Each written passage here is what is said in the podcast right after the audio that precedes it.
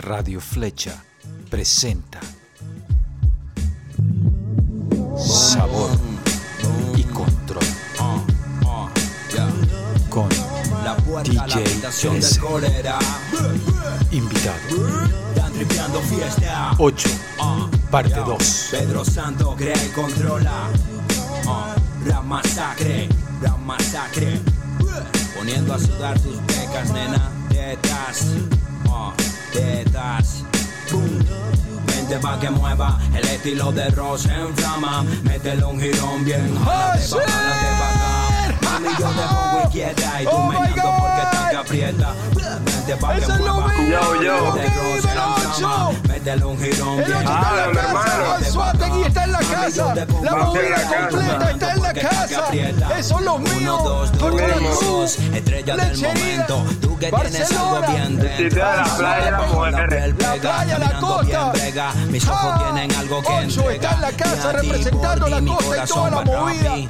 Esto es sabor y control. Yo soy el 13. Tú que brinca, Y hoy vengo demasiado encendido porque esta música, esta música representa el corazón de mi tierra. Por si de mi vista te Oh. escapa, date una vuelta Dímelo. pa' bucearte bien Ocho. flaca. Pero vente pa' que mueva. Productor emblemático de la movida. Y por ahí yo sé que está Ire Pelusa. Y por allá yo sé que está Bestaló por ahí también. Saludos de corazón. Oh, al Taiko. Taiko, te estoy viendo. Te estoy viendo, Taiko. Estoy viendo toda la movida. De corazón, mi respeto. Oh, my God. Oh. Oh. Jesus. ¿Qué lo que, ocho? ¿Qué hay? ¿Qué hay? 13, ¿qué hay? ¿Qué hay, hermano? Todo temprano por allá, ¿no? Por eso son las 7. Eh, por aquí es temprano, está haciendo bur de calor aquí en Los Ángeles. Eh, No, aquí también, aquí también está haciendo calor. calor que jode, este, pero con esta música mucho más. Anzuategui está en el mapa, Anzuategui en el mapa de Venezuela. La nueva Así movida. mismo. Así mismo, dígalo. Sí. Qué movida de la costa, la movida de la costa, los nuevos clásicos del Caribe, los nuevos héroes. eh, sonando aquí en Sabor y Control tenemos un especial, aparte de que es la segunda parte con ocho, que muy, muy esperada. eh, productor emblemático venezolano de la movida de la, de la costa, la movida en Suátegui, está con nosotros un poco para hacer, tenemos un playlist en Radio Flecha que se llama La Costa 8 y ahí podemos, puedes navegar con nosotros en este podcast si lo quieres vacilar bien, eh, tienes el playlist ahí en Spotify y vamos a ir pasando tema por tema para hablar un poco y profundizar en la movida de Anzuategui, la movida del rap de Anzuategui, todos sus integrantes, este, cómo comenzó todo este proceso, porque me parece que es una de las movidas más interesantes donde hay que poner el ojo. Anzuategui está en el mapa y Ocho, su productor emblemático, está con nosotros. Bienvenido, hermano. Bueno, súper agradecido 13 por, por esta segunda parte en tu podcast y siempre dispuesto a poder hablar cosas buenas de acá y del rap de acá y todo lo que se pueda darle a entender al- a las demás personas y al mundo en general la vibra y por así decirlo que se entiendan mejor los mensajes que expresamos, tanto Y- musicalmente como a nivel letrista. Y qué mejor manera que entender una movida eh, de la voz eh, de sus propios creadores que de las bases Ah, sí, de la movida que has estado ahí, has sido testigo de cómo ha evolucionado eso y creo que eh, hacer un especial de beatmakers y hacer un especial de, eh, de ocho eh, que nos hable de cómo se, los fundamentos de este nuevo movimiento, de esta nueva movida, de esta movida que pone Anzuategui en el mapa como una nueva, una nueva visión del rap eh, que yo apoyo muchísimo y quisiera que me hablaras un poco como, como junto con este playlist un poco como, como cómo, cómo empezamos, cómo la ponemos en contexto, cómo ponemos en contexto todo lo que está pasando. Ok, no, bueno, principalmente me parece genial que estés chocando con todo el mundo que somos nosotros, porque sé que somos varios y somos muy distintos, pero me parece genial que te estés involucrando y estés escuchando, ¿no? Eso está súper fino. Y como para entrar en contexto sobre qué somos o qué hacemos, o la música que, que le damos al mundo, creo que tienen que entender que literalmente lo que nos queda atrás de la casa es una playa entonces nuestra vida básicamente se basa en esta vibra de- del sol candela todo el día, de la gente en chores, de la gente tomándose una curda por ahí porque están en la playa. esta vibra es, es, es lo que se transmite en los mensajes, tanto los que son, por así decirlo, un poco más de chileo y los que son más de pensar, como justamente está sonando Quiero, que es un, un, una canción que grabamos durante las apagones y tuvimos como una semana sin luz y esto lo grabamos así grabando que si de la laptop con la batería que quedaba, lo grabamos en el Paseo Colón, que es un lugar emblemático de acá, que es mi patio literalmente, entonces tiene una vibra, yo siento que esta canción tiene una vibra que representa mucho, más allá del chileo, lo que nos transmite todo esto, lo que nos trae el agua para acá. Mm, interesante, interesante. Además que, bueno, que es como eh, mucha información pasa por el estado, eh, viene por un lado, por el otro, hacia la isla, viniendo. Es un estado donde fluye mucha información constantemente, ¿no? La gente también está mucho en tránsito y eso también es combinado con la playa y la esencia del Caribe. Creo que sí, yo diría que es un punto, es un punto medio bastante interesante porque existen burbujas o urbes como lechería que literalmente es la ciudad que queda al lado de Puerto La Cruz. Y es una es un lugar de mucha de mucho lujo realmente. Hay muchas cosas que en las otras dos ciudades que quedan cerca no se ven pero este tipo de contrastes yo creo que es lo que también ha forjado musicalmente la escena tanto geográficamente en los lugares que podíamos tocar que nos llevaban a estar a, estar perdón en un solo punto y tanto tanto las posiciones geográficas como las posiciones por así decirlo sociales dentro de la música de acá creo que se explica un poco sí, totalmente, Totalmente, totalmente. Y más o menos como que en qué año se empieza a forjar toda la movida y más o menos se empieza a definir ya un sonido.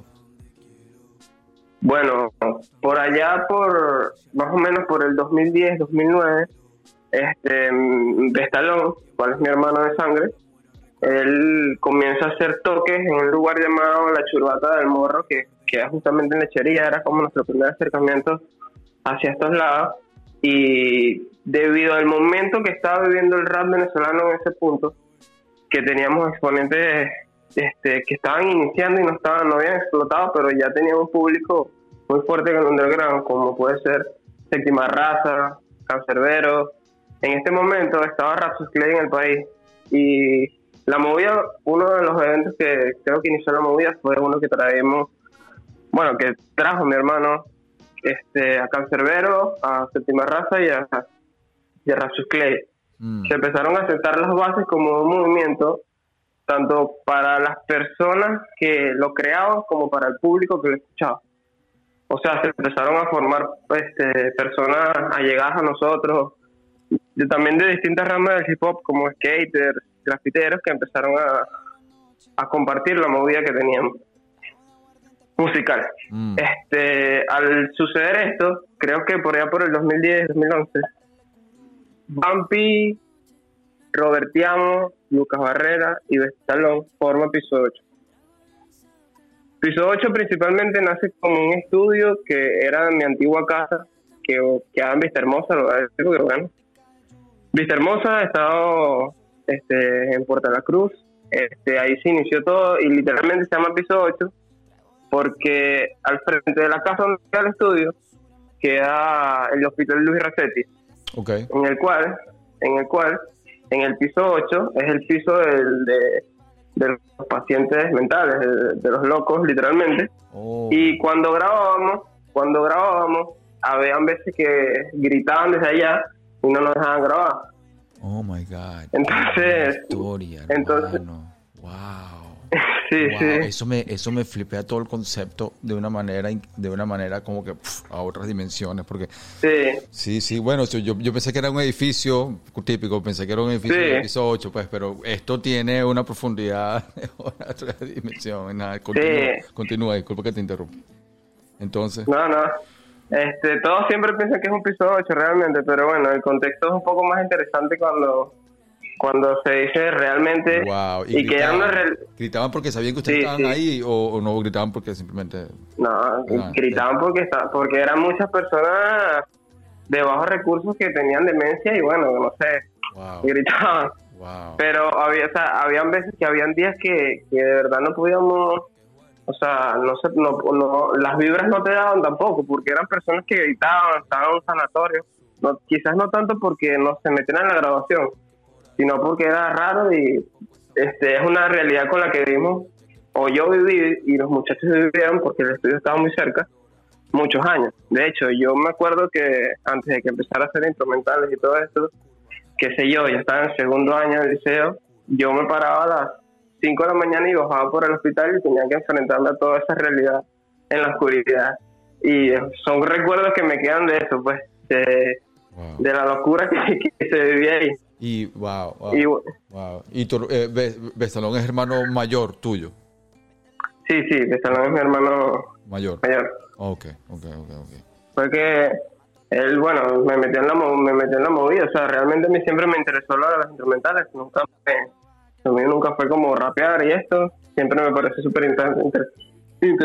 interesante esto. Y fue como que me, me contactó con las personas que en ese momento eran beatmaker en ese momento. Y hizo que aprendiera pues. Y bueno yo siempre agradecido porque con gracias a él estoy donde estoy y hago lo que hago. Wow qué bien. Entonces comenzó como un estudio y ahí como grababan distintos proyectos o cómo Sí, comenzó, comenzó un estudio que quedaba en mi casa, en el cuarto, en el cual mi hermano de salón se compró como que un micrófono, primero era un micrófono USB, como se empiezan todos los home studios, después una interfaz y así. Entonces, en este lugar empezaron a nacer proyectos muy interesantes como Original, el cual es un disco, yo lo diría, bastante cultural, de Bestalón y Robertiamo, en el cual habla de, de Anzuate como tal, también de esta vibra de la que intento compartir acá con mis producciones también. Súper interesante. Empiezan a nacer muchos proyectos de Bumpy con Robertiamo. Se empieza como por primera vez tenían un estudio donde podías ir a crear tranquilamente sin estar pendiente de un, de sin estar pendiente de que tienes que pagarle tanto. O sea, realmente se dedicaron a crear. La verdadera, el, verdadero arte, que es sin presión, sin nada, totalmente en libertad. Exacto. Exacto. O sea, era algo que llegaban, se encapsulaban, se que obviamente, bueno, obviamente no, no lo he dicho, pero donde vivía, donde quedaba este estudio anteriormente, es un lugar bastante alejado, pero bastante alejado de donde, por ejemplo, por lo menos residía Bumpy, Robert, El Topo, que son integrantes de en ese tiempo estaban. Actualmente todos ellos se encuentran en Colombia, pero en ese momento vivían bastante lejos y como que llegar hasta el estudio era sinónimo de que tú tenías que quedar creando hasta las 8 de la mañana que te ibas en, en autobús. eso de cierta forma, eso de cierta forma también forjó un carácter. Mm, claro, una, una resiliencia, una, una disciplina. Sí, una disciplina de que nosotros nos hemos dado cuenta que llegamos a estudios de otras personas y no tienen como quizás como el mismo temple de sentarte y hacerlo y que todos se unan a hacer algo. Y, nos parece ahí, interesante que están ahí como que contando las horas ahí países y como que no, no, tienen la misma magia.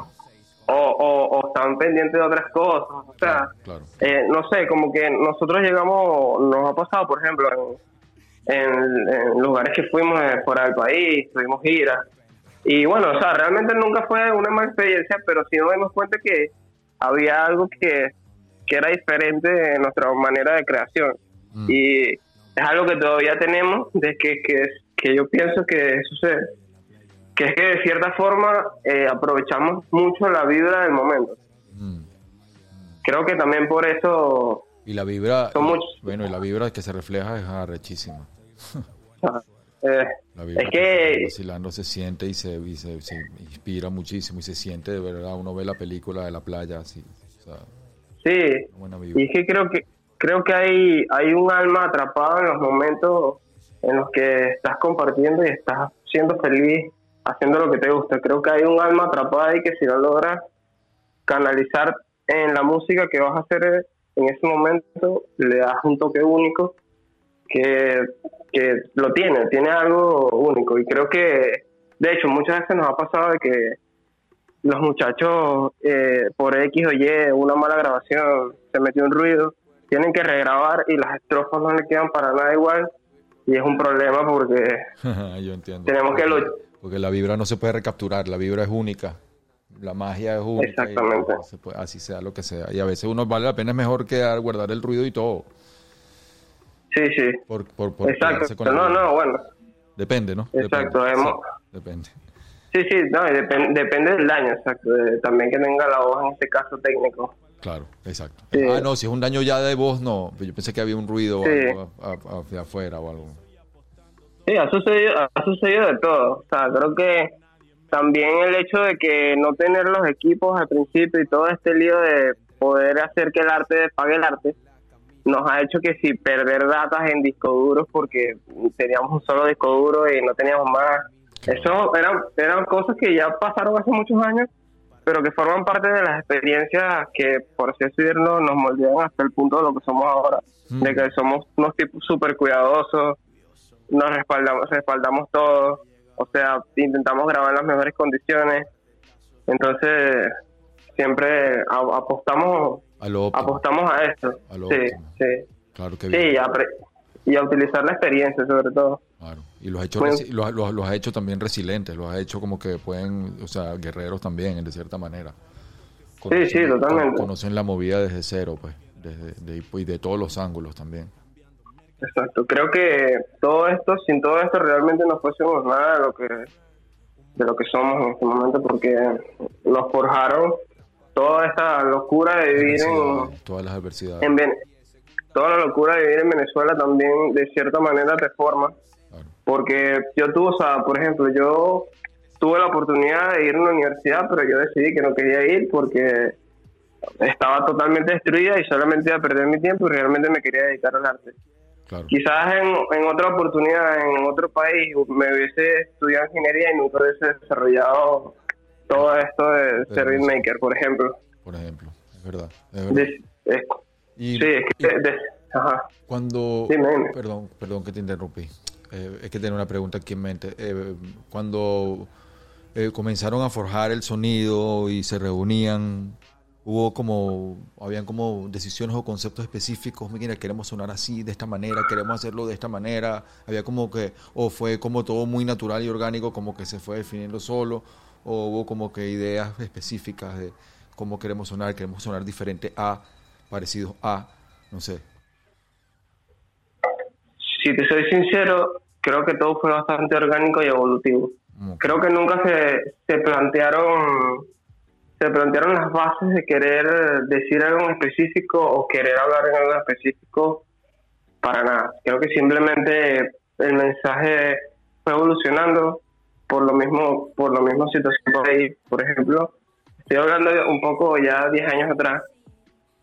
Robert Diamo de Stallone su, su, su método de escribir Sí. en retrospectiva que lo estoy analizando es muchísimo más poético que el de ahora. O sea, también hay un cambio hacia hacia la evolución musical que te permi- no, no te permite tanto esto. Pero el inicio fue bastante fue bastante soulful, fue bastante lleno de un contenido que aportaba, por así decirlo, que tenía mensaje mensaje lírico y, y por así decirlo, algún flow distinto. Creo que ahí está. Pero- ahí- yo creo que ahí está lo- la respuesta, pues. Creo que en la poesía, ¿no? Exacto. En la poesía. Exacto, sí, sí. que Creo que ahí yo veo- reside todo. Sí, sí, yo creo que hay una poesía muy particular este, que define el espíritu de Oriente. Sí. Eh, Sí, una exacto. que, Y que, eh, que es como, y que todos son totalmente distintos. sí, como caminar por la calle. Ajá. Es una poesía urbana de caminar por la avenida, Sí. de trans- transitar por el paseo Colón, transitar por el paseo Colón, ver a alguien que está caminando por ahí, epa, tal, y es como ese espíritu, pero de una manera muy poética también. No sé. Sí. Y que también todo este lío también viene representado por el tipo de instrumentales que se utilizan. Es decir, nosotros por cuestiones de, gustos, de, todo, de lo que sea, eh, empezaron haciendo instrumentales con, con sampleos. De hecho, recuerdo que hay un disco muy viejo de Willy DeVille, en ese momento se llamaba Dante, con Bestalón, que las instrumentales son de manuscrito se llama Soulful, por cierto, y creo que ese fue uno de los discos que también marcó una base a nivel del sonido que, por ejemplo, estaba desarrollando Freddy, Mm. que es Be- Bestalón, perdón, mi hermano. Sí, sí, sí. Sí, en el cual tenían todas estas instrumentales que te daban tonos, tonos, eh, ¿cómo decirlo? Tonos interesantes, tonos que no solo ibas a hablar de malandreo, Mm, de ese había- tipo de cosas, sí. no era... Había algo en la pista Era- que los motivaba a hablar de otras cosas también. Habían otros, Exacto, habían por- otros colores, habían otros matices. Exacto, Mm, exacto. mm, Y esto también fue, esto también fue perjudicial de cierta forma porque durante muchísimos años no vimos absolutamente nada de, de nada, o sea, nada de reproducciones, Nada de luz. nada de, exacto, nada de conciertos, nada de nada. O sea, creo ¿Qué- que es que, no los, que no los habían entendido que- o que ustedes no habían todavía em, eh, madurado el concepto o qué era lo que, porque, o porque simplemente estaban comenzando y estaban pagando, pagan- pagando su, su camino para arriba. Yo, yo, yo creo que realmente es todo, es Mm. todo junto, tanto que no, no, no nos entendían como que no éramos tan buenos en ese momento o no éramos tan, o sea, la gente que escuchaba, escuchaba, la gente que estaba ahí era una gente que el público siempre ha sido muy fiel, es decir, si hoy, hoy ganamos un, un oyente, esta persona podía escuchar todo el tipo de música del mundo, pero en un punto no iba a escuchar, iba, iba a volver a esa canción que le gustó porque le transmitía un mensaje único. Mm, mm. Eso es lo que yo entendí después de tanto tiempo eh, analizando, a- por Creo así que- decirlo, a las personas que nos escuchan. Creo que es una excelente deducción, totalmente. Creo que yo también Sí. regreso a sus canciones también por eso. Hay un feeling, hay un feeling ahí que... Exacto. Y también es lo que nos compone, o sea, la locura geográfica que nos compone, tanto como, por ejemplo, tenemos el caso, el caso, yo lo veo así, porque me parece un caso, el de Taiko. Taiko eh, es un rapero que también inició en el momento que todos nosotros, este, o sea, bueno, perdón, todos nosotros no, que Robert, Bumpy, Ujú, de Stallone, pero él se, él se achantó unos años por cuidar a su mamá que estaba enferma y él es de Santa Ana, un pueblo que queda a unas horas de Anzoátegui. Realmente es un sitio que para nada se genera rap, o sea, no, no hay nada musical que no sea música que si yo llanera, por ejemplo. Entonces me parece súper, súper. Wow. interesante Wow. súper interesante que Helio Taiko haya desarrollado ese método de escritura, ese método de, de flow tan diferente.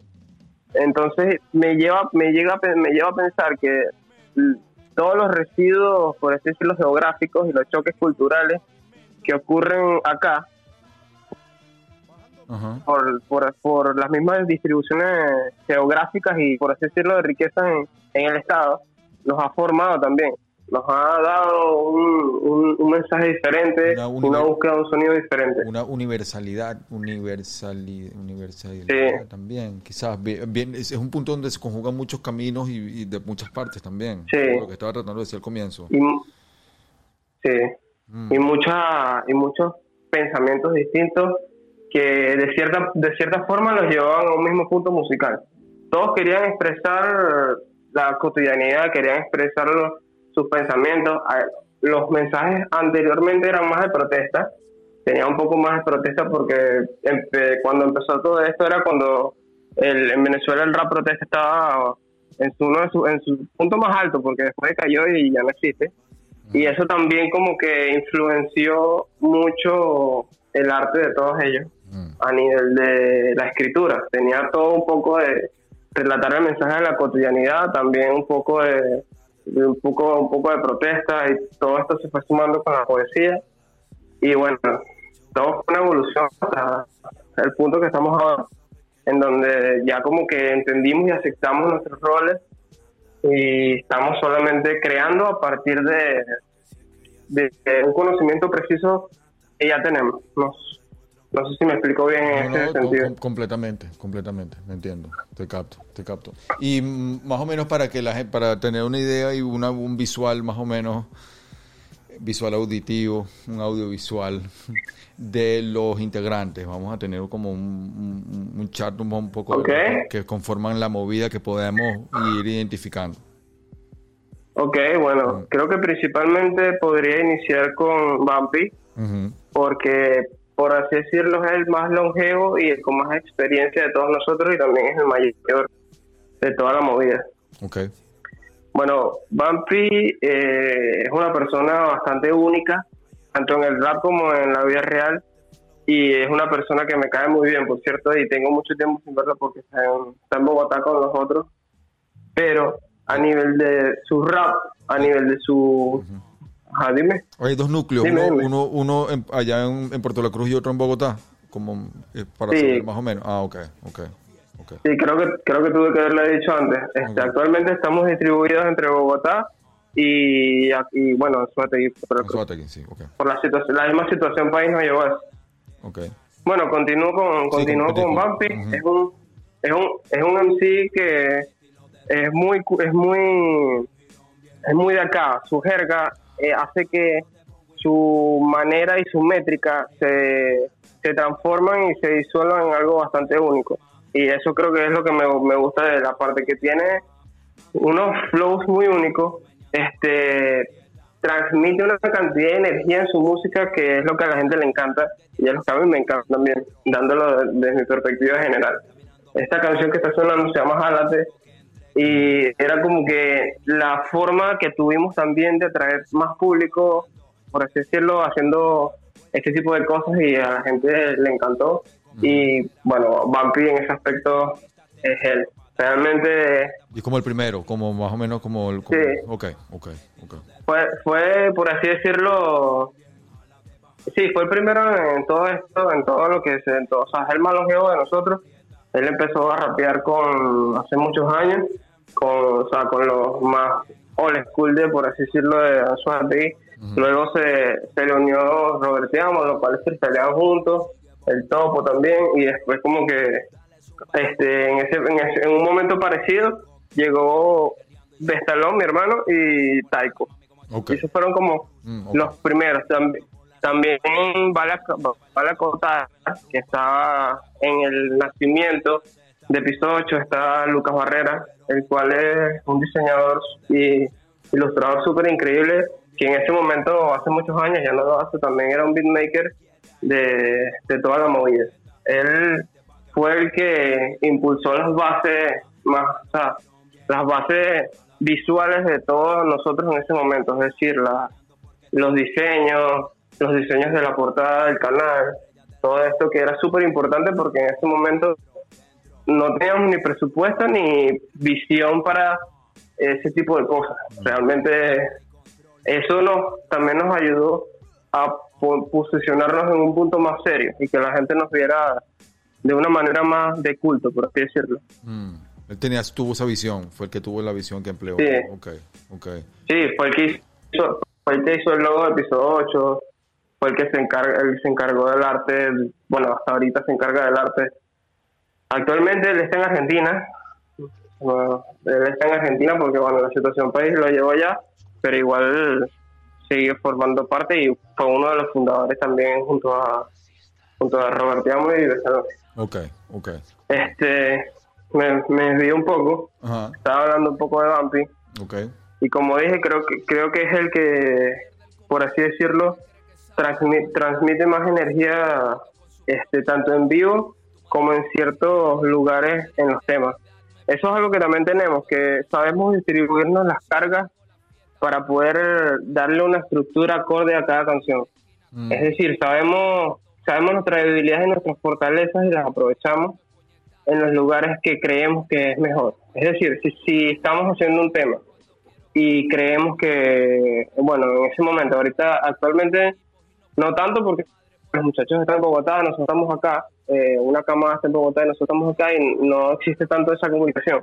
Pero cuando estaban acá sucedía mucho de que están haciendo una canción, por ejemplo, la está haciendo Bestalón y Robertiamo y hacen una super stop, que se dan cuenta de que todo falta una energía que ellos no pueden dar en ese caso le ceden el, el paso a Bumpy para que lo haga, que claro, cosa, claro. hagan el coro que ellos escribieron y lo y lo potencie, porque es la idea, como que la unión de esa forma es lo que también yo digo que hace, nos hace únicos, por así decirlo. Esa- esa- ese, ese- ese- arte de trabajar en equipo baja el ego, sube el alma y enfoca el todo Mm, el sí. proyecto. Afila el proyecto una Sí, manera. sí, totalmente. Ok, ok. Entiendo. Totalmente. El, el- siempre, siempre hemos estado muy claros que el fin es el proyecto. Siempre como que hemos tenido eso de que el ego, de hecho, las personas que a lo largo de todo este trayecto han intentado como han estado con estos aspectos de ego, de hacer otras otras personas que nunca fueron, nunca pertenecieron, pero estuvieron formando parte de, cierta forma durante un tiempo, pero por motivos de este de ego, de no sé, alejarse. Este, eh, fue de cierta manera lo mejor que nos pasa porque nos movemos de esta manera, es decir, nos movemos de una manera en la que todos hacemos lo que nos sentimos cómodos y lo que creemos mejor para dar un mejor resultado de algo. Claro. Yo lo veo desde esta perspectiva general. Quizás ellos ni, ni, ni lo vean así, ni lo entiendan así, pero así lo entiendo yo porque es como veo que creamos todo. Claro, claro. No, ni siquiera tenemos, ni siquiera, ni siquiera es algo que tenemos que decir, sino que Es sucede y ya y siempre ha sucedido. Sí, exacto. Mm, así se ensamblan y, y lo que y lo que sale es de verdad de calidad, de calidad y se ven las canciones y se ve el Sí. espíritu fresco de las canciones, aparte de que hay muchas producciones, muchos grupos entre ustedes y entonces como que por eso es que quería ir descifrando poco, poco a poco para que la gente vaya entendiendo. Sí, sí, vamos. Después de, después de Bumpy Bueno, o seguimos con Bumpy. bueno, bueno, también está el Topo. y. Creo que es uno, es uno de los que actualmente se encuentra en Bogotá. Ok. Este, el Topo es, creo yo, que uno de los mejores raperos que, he llegado a conocer a nivel de flow mm, y de lo que transmite su mensaje. Es decir, él, él forma una parte del hip hop de nosotros que es muy gringo, muy de los 90 de Estados Unidos, de Brooklyn, y eso también nos compone porque eh, llena las bases de, del- de las demás de las demás personas que están en ese momento, por ejemplo, compartiendo con él. Él de cierta manera nos influencia con todos estos ritmos bap, super vieja escuela, que también están, están Claro. forman parte de manera no tan directa, pero forman parte de nuestra música. El hip hop, Y les da ese elemento que aunque sí, exacto, y es como que es una persona bastante peculiar y que realmente sus temas tienen público muy de él por eso mismo, porque la gente consigue en el topo algo que no otros raperos no, no le pueden dar, que no sé cómo decirlo, si es un alma única que tiene al momento de rapear o, o, lo que hace, pero de hecho él tiene unos, no sé, como seis meses sin poder sacar nada por la situación toda esta de Bogotá y siempre siempre está recibiendo mucho amor de la gente y todo esto. Creo que es por eso mismo, porque en él consiguen algo que en, en ninguna otra persona podrían conseguir. Creo que la mejor manera de que lo explique es que lo escuchen un poco porque Aquí lo tenemos. es, es bastante peculiar. A ver. a sí mismas. A Yo ver. soy un monstruo. Importa una mierda el comentario del que cree que sabe de más y te apuesto que no se gana el mérito con sus propios temas. Nah, tu malandro conciencia me da pena, no tienes identidad, me parecen bullshit todas tus escenas. Perdón si te cago la fiesta morena, pero estoy ebrio y con ganas de prender un porro ahí en la esquina, coño. No grites tanto, mamá, deja el. Oh my God. Esto Tienes toda la razón. Tienes toda la razón. Tienes toda la razón. Sigue, continúa. por eso. Ah, ya, listo, listo. Ajá. Vamos, vamos con vamos con Robert Te amo. Oh my God. Ok, ok. Este, este, bueno, Robert Te amo ha sido como un hermano mayor más, porque bueno, todos lo son realmente, porque todos son familia. No podría decir que ninguno es familia porque todos hemos compartido demasiado, demasiadas cosas. Pero, por ejemplo, Robert es uno de los más cercanos que yo considero a nivel personal porque, bueno, lo conozco hace muchísimos años y hemos hecho muchísimas veces música y creo que compartimos bastante afinidad al momento de crear música cuando nos enfocamos en algo que queremos crear. Esta sonando es Quiero es una, una canción que tiene con Horus, por cierto, que sa- salió en este momento que dije hace un rato. Es un tema bastante eh, sentimental y sensible. Y creo que eso es algo que él tiene para poder transmitir en sus ritmos que no mucha gente tiene. Mm, Igual con las, las, las, las, las letras hacia, hacia las mujeres, todo esto, siento que tiene una capacidad muy poética de poder descifrar y decir la cotidianidad y lo que tiene en la mente acompañada de una manera única de caer la instrumental y de flow súper interesante. con un Sí. tremendo estilo, sí, sí, sí, sin burda de jazz también. El Y estilo, el estilo, el flow, quizás, el método. lo me parece súper interesante de Robert es que siempre está muy tranquilo y lo hace ver muy tranquilo. Ujú, Y eso me parece que es más, más difícil, porque siento que nunca no se esfuerza y te está dando algo que nadie te va a dar. Mm, Esto me parece súper interesante de Robert. Actualmente él se encuentra en, en- en Bogotá y en este caso voy a abrir un paréntesis en Robertiano porque me parece importante hablar sobre uno de, por así decirlo, uno de nuestros allegados de episodio 8 que es German Silent que lo- por ahí algo del que es un productor que siento que de cierta forma, o así lo veo yo, Piso 8 ayudó a, que él se consolidara porque realmente las condiciones en las que estaba no le, no le daban para poder vivir de su música para nada. Y siento que Piso 8 le prestó ese, esa oportunidad y él obviamente nos la devolvió eh, eh, exponiéndonos un nivel evolutivo que en ese momento nosotros no teníamos. Es decir, él nos mostró unos, unos sonidos y unos, unos instrumentales, unos sonidos tan únicos y tan interesantes que nos influenciaron a todos. Nos influenció Stallone, influenció a Robertiano, me influenció a mí como beatmaker a querer revolucionar en mi, en mi arte en general. Este, por eso lo nombro, porque me parece que cuando él llegó, que fue como, fue ya bastante de luego, fue como en el 2017, 18, 19, perdón, 2018. En ese momento estábamos en un punto como crew en el que las cosas, las cosas estaban cambiando en la industria musical, estaban haciendo el trap, nosotros seguíamos haciendo hip hop, nos sentíamos medio incómodos, no, no medio incómodos, sino que no queríamos seguir exponiendo un solo, una sola cara de los mensajes y no, no entendíamos cómo hacer las transiciones hacia los otros sonidos sin que fuese forzada. Mm. Lo que lo que se le llama la construcción del ídolo o la construcción del artista. Mm. No puedes chocar de algo que vienes haciendo a otra cosa, a otra cosa sin que tu público no no tenga un choque el- mental. el cambio, sí, Exacto. sí, el, sí, shock, exacto. sí, ok, entiendo. por eso nombro, por eso, por eso nombro Germán ah, en este punto, porque como no, no, no, un- eh, él en ese momento logró eso, logró que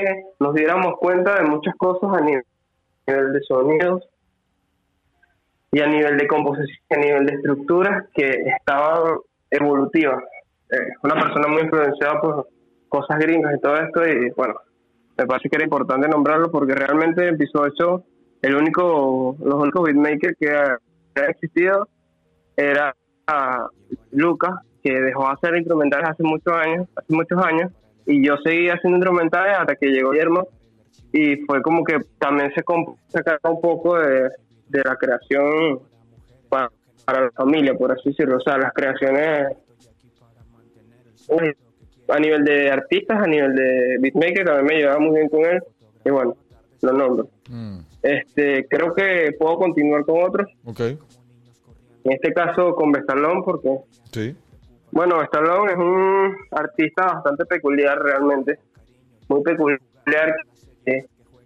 yo creo que eh, es multidisciplinario y que, que está en, en el punto que está porque se ha esforzado demasiado. Pienso que la evolución de, de Stallone ha sido de una manera ardua y de esfuerzo totalmente. creo que hay, hay- yo, yo entiendo que hay dos tipos de artistas, los que nacen con talento y los que se esfuerzan tanto hasta superar o igualar a los que tienen talento. Y pienso que Bestalón es uno de estos porque Mm, entendió muchas cosas que, que nadie había entendido acá. En un momento donde estábamos realizando rap, estábamos haciendo canciones, en que no existía ningún tipo de movida en Anzoátegui, él fue el primero en impulsar eh, las videos de manera semiprofesional o profesional con cámaras, este, hacer, hacer cosas con fotografías y por eso viene su, su inclusión en la parte de la de los audiovisuales. Sí, de los Eh, Porque es director todo también. esto nace por una necesidad de que sí, todo esto nace por una necesidad de querer exponer lo que quiere, tener recursos para pagarle a alguien que nos hicieron videos. Este, esto también nos fue muchísimo. Este, entonces él empieza a realizar audiovisuales, empiezan a hacer videos como el de Jálate, que es un video que literalmente grabamos uno de nuestros fines de semana en, en el Paso Colón, en el que hicimos un guion y se cuadraron se cuadraron unas tomas, uno- unas personas que estuvieran por ahí patinando, más la vibra ya que tiene el mismo lugar. Son videoclips bastante orgánicos, pero que también conservan un alma. Mm, Entonces, esto también define muchísimo piso 8, el- la, la imagen visual, totalmente. que se la da Freddy, se la da lo define ¿Y, y el nombre muchísimo Bestalón, porque de dónde es viene? distinto. Es- ¿De dónde- de dónde viene el nombre? Bueno, el, nom- el nombre viene de, o sea, si lo descompones y lo reorganizas, dice tal vez solo. Mm. Wow. Wow. Vesta, no me acuerdo cómo era, no lo tengo en la mente ahorita, pero si lo descompones es tal vez solo y bueno, Buenísimo. empieza Buenísimo. su Buenísimo. Épocas universitarias, épocas de, de epifanía. Mm, Todos nuestros, bueno, todos nuestros nombres vienen de algo peculiar. ok. Este, continúo. Bestalón también desarrolla la rama de la producción, sobre todo en este punto actual, pero lo viene desarrollando desde hace muchos años conmigo.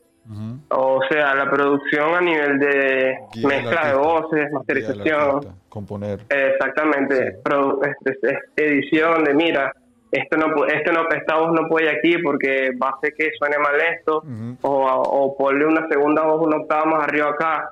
Todo esto que es una composición de la canción como Sí. tal, la estructura Sí. Carpintero. y mezcla y máster porque Carpintero del- de la artesanía completa de lo que se está haciendo en el estudio. totalmente. De- de- de- Y bueno, yo viví todo este- Sí, sí. Sigue.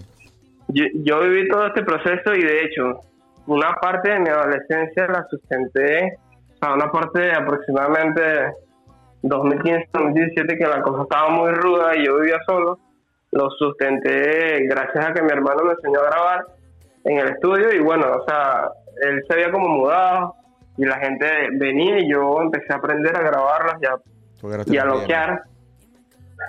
Sí, exacto. Yo agarré las riendas del estudio en ese momento como por dos años porque, bueno, estaba en, este, él estaba en la universidad, o sea, era otro otro punto.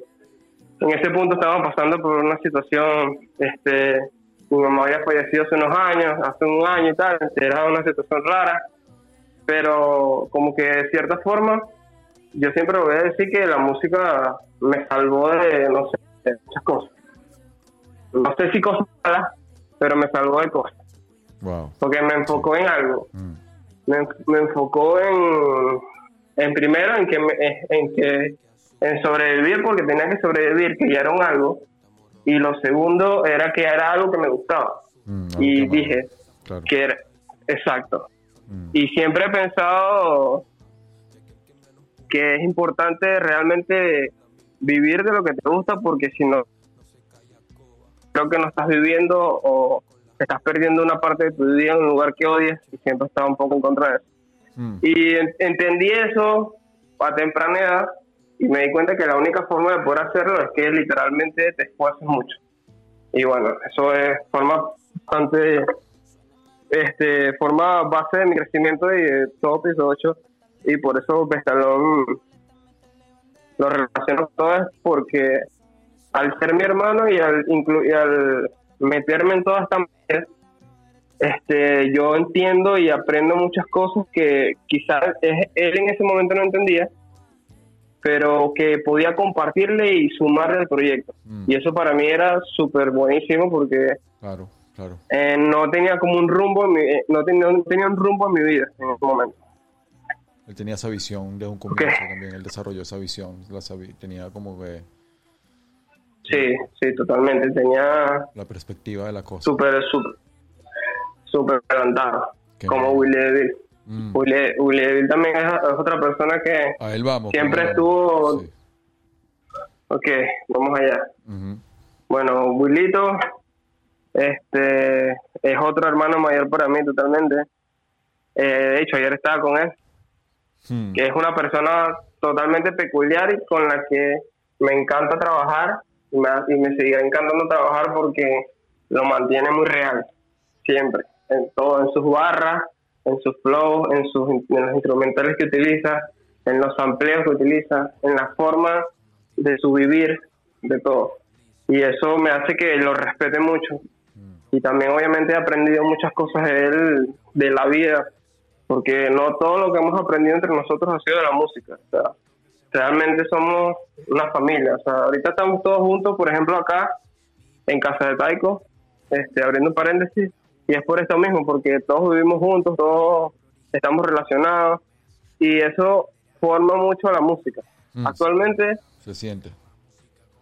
Sí, actualmente, este, por ejemplo, yo vivo con Irepelusa y Vestalón y eso forma una base musical en la que todos los días yo me paro a un instrumental, se los muestro, a ellos les gusta, pero no, quizás no les gusta lo suficiente como para meterle, pero sí para utilizarla en el intro de un video y lo ponemos y pasamos todo el día en el proceso de creación y eso es muy importante. Wow. Entiendo. Como Me fui un poco de Willy, me, me fui, me fui un poco de. Willy. Sí, sí, sí, sí, continuamos, continuamos con Willy. Pero está bueno entender, está bueno entender Sí, sí, esta ahora metodología de trabajo porque porque es parte de lo que estamos Sí. hablando. Ok. Sí, sí. Exacto, exacto, forma un todo.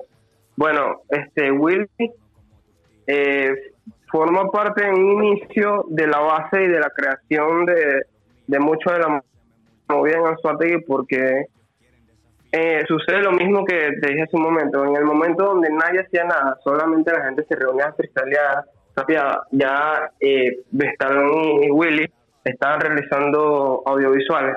Y fue que lo dije hace un rato, nació Soulful, un disco súper viejo de ellos dos, en el cual nacen como las primeras bases de que había un algo que estaba ocurriendo en, en Venezuela, o sea, perdón, estaba ocurriendo en Ujú. que lo posicionaba en el mapa de cierta forma.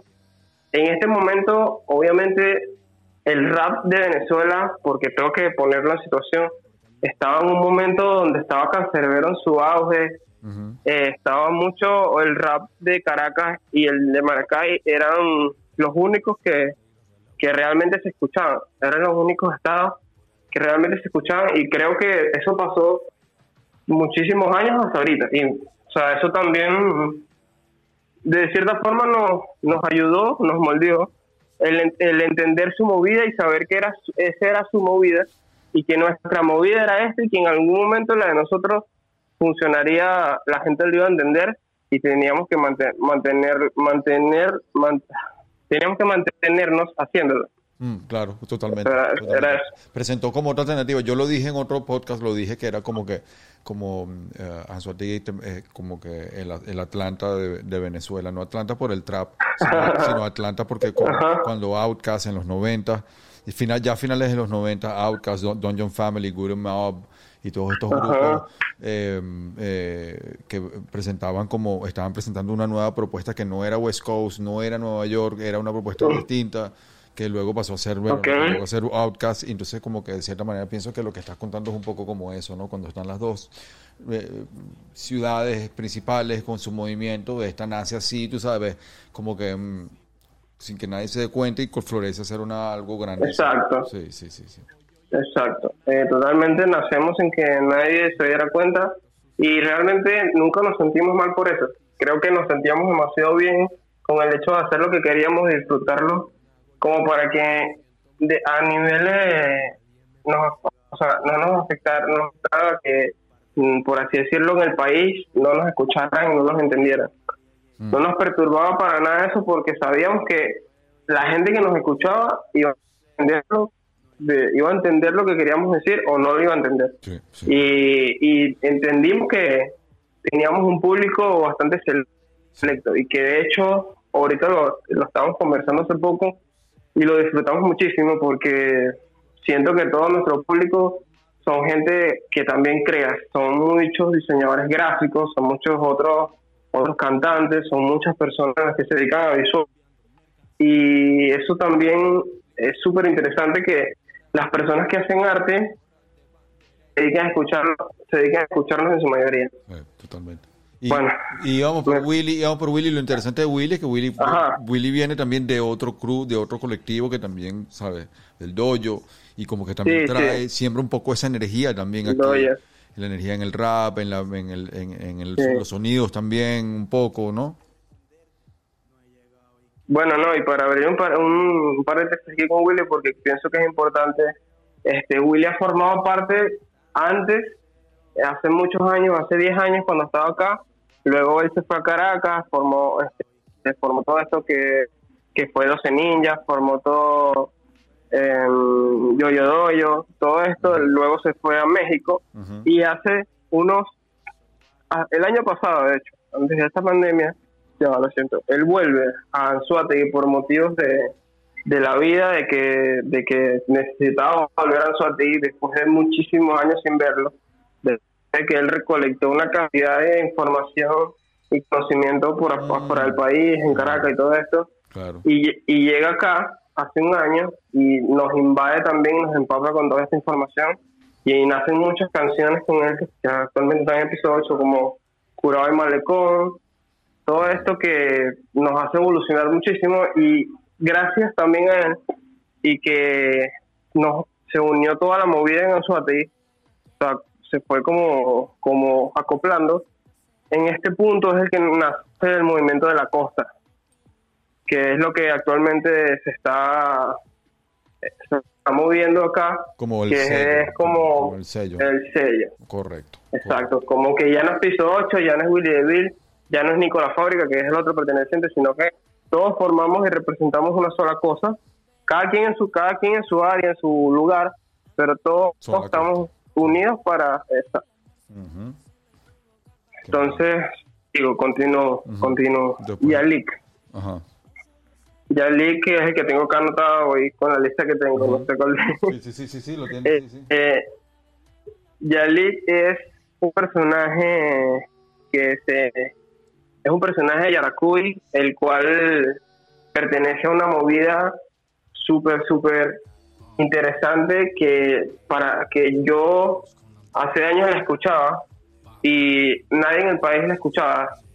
También se parecía mucho a nuestra movida en ese aspecto de que no era entendido y habían muchos grandes exponentes como Hito, Faigón, que eran de allá y, y era una movida súper seria que de hecho tuvimos una oportunidad en que pudimos traer a algunos de ellos para acá porque nos parecía súper genial en el momento donde se podían hacer toques de esa forma. Este, pero ya se un episodio 8 realmente hace aproximadamente uno o dos años. Creo que es el último integrante en unirse, el cual nace de la forma de que en el primer, la primera gira que tuvieron los muchachos de Colombia, que nada más fue Fran Lucas, Vestalón y Taiko por motivos económicos. Yannick fue una de las personas que los recibió, estuvo con ellos, los ayudó a grabar videos, les mostró toda, toda Bogotá, o sea, fue, se, se volvió uno de la familia en ese momento y también, obviamente, con su propio trabajo y su propio esfuerzo se ganó todo esto y es una pieza clave actualmente de episodio 8 porque es la persona que se encarga de los visuales en Bogotá hacia los otros muchachos. También se maneja maneja una comunicación, obviamente todos manejan una comunicación muy buena, pero con Yalik como que podemos hablar, cuadrar eh, a los audiovisuales. Y es una persona que está muy muy ahí. Y, y hace más o menos un año empezó con su carrera seria como tal de rap. Él tiene muchos años rapeando, solamente que creo que esto le pasa a muchos artistas, que llega un punto de tu carrera donde te das cuenta de que lo que estabas haciendo antes no estaba tan bien o no era 100% profesional y reinicia, reinicia de cierta forma y empieza de una manera muy buena. Creo que eso es lo que está haciendo Yalik en este momento. Este, él mismo se hace sus visuales, está trabajando con productores muy buenos allá en Bogotá, se está haciendo sus propios temas, o sea, está en una búsqueda que me recuerda mucho a la búsqueda que tuvimos aquí hace muchos años, pero ya con todo el conocimiento y todo el aporte que le podemos dar nosotros. Mm. Y, y Yalik me parece que ha tenido una evolución súper grande desde que empezó a tocar los audiovisuales, porque ahora desarrolló esa área también y junto con que es buenísimo rapeando y con las métricas y todo esto, este lo hace un componente único y muy bueno en episodio. Mm. Que esta que estaban escuchando ahí era Buena Suerte, es una instrumental mía, es conjunto de Robertiamo, Vamos, vamos a poner. Pero hace como dos semanas. Un, fragmento de esto, de ese buena suerte. Dale, dale. Pera muy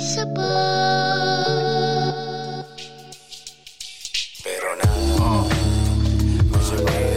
8 dalla Cruz con el tipo del sordi Bob Lizzy y Alex Soul Supreme Robert Tiam Ajá. Arroz sofrito, camarones y Pepsi Después de eso mato brujas estilo Van Helsing No me importó que se volteara menos San imbécil Yo conocí Yeah. a los míos en sala de You feel the flow, bro. Está el flow. Ajá. Sí mismo. Bueno, Yalik, super hermano, super original, siempre. Continuamos con Chente, Ok. Chente, Chente Saurio. Chente también es uno de los últimos integrantes en unirse a Piso 8, este, y él nos trae algo bastante único y bastante peculiar que también se anexa con otra movida y con otro pensamiento que estoy a punto de explicar. Nace la pura entropía de la de que un día simplemente yo me lo conseguí en la reunión por, por alguna razón terminamos terminé escuchando sus temas el otro día lo invité al estudio y su propuesta nos, nos gustó tanto que empezamos a trabajar con él porque tenía una vibra chill única y en ese momento estaba desarrollando el lo-fi nosotros siempre habíamos tenido como curiosidad ese sonido seguíamos siendo muy hip hop y bueno, el, el lo-fi pertenece al hip hop, pero me refiero en la forma, en el chileo, en todo esto.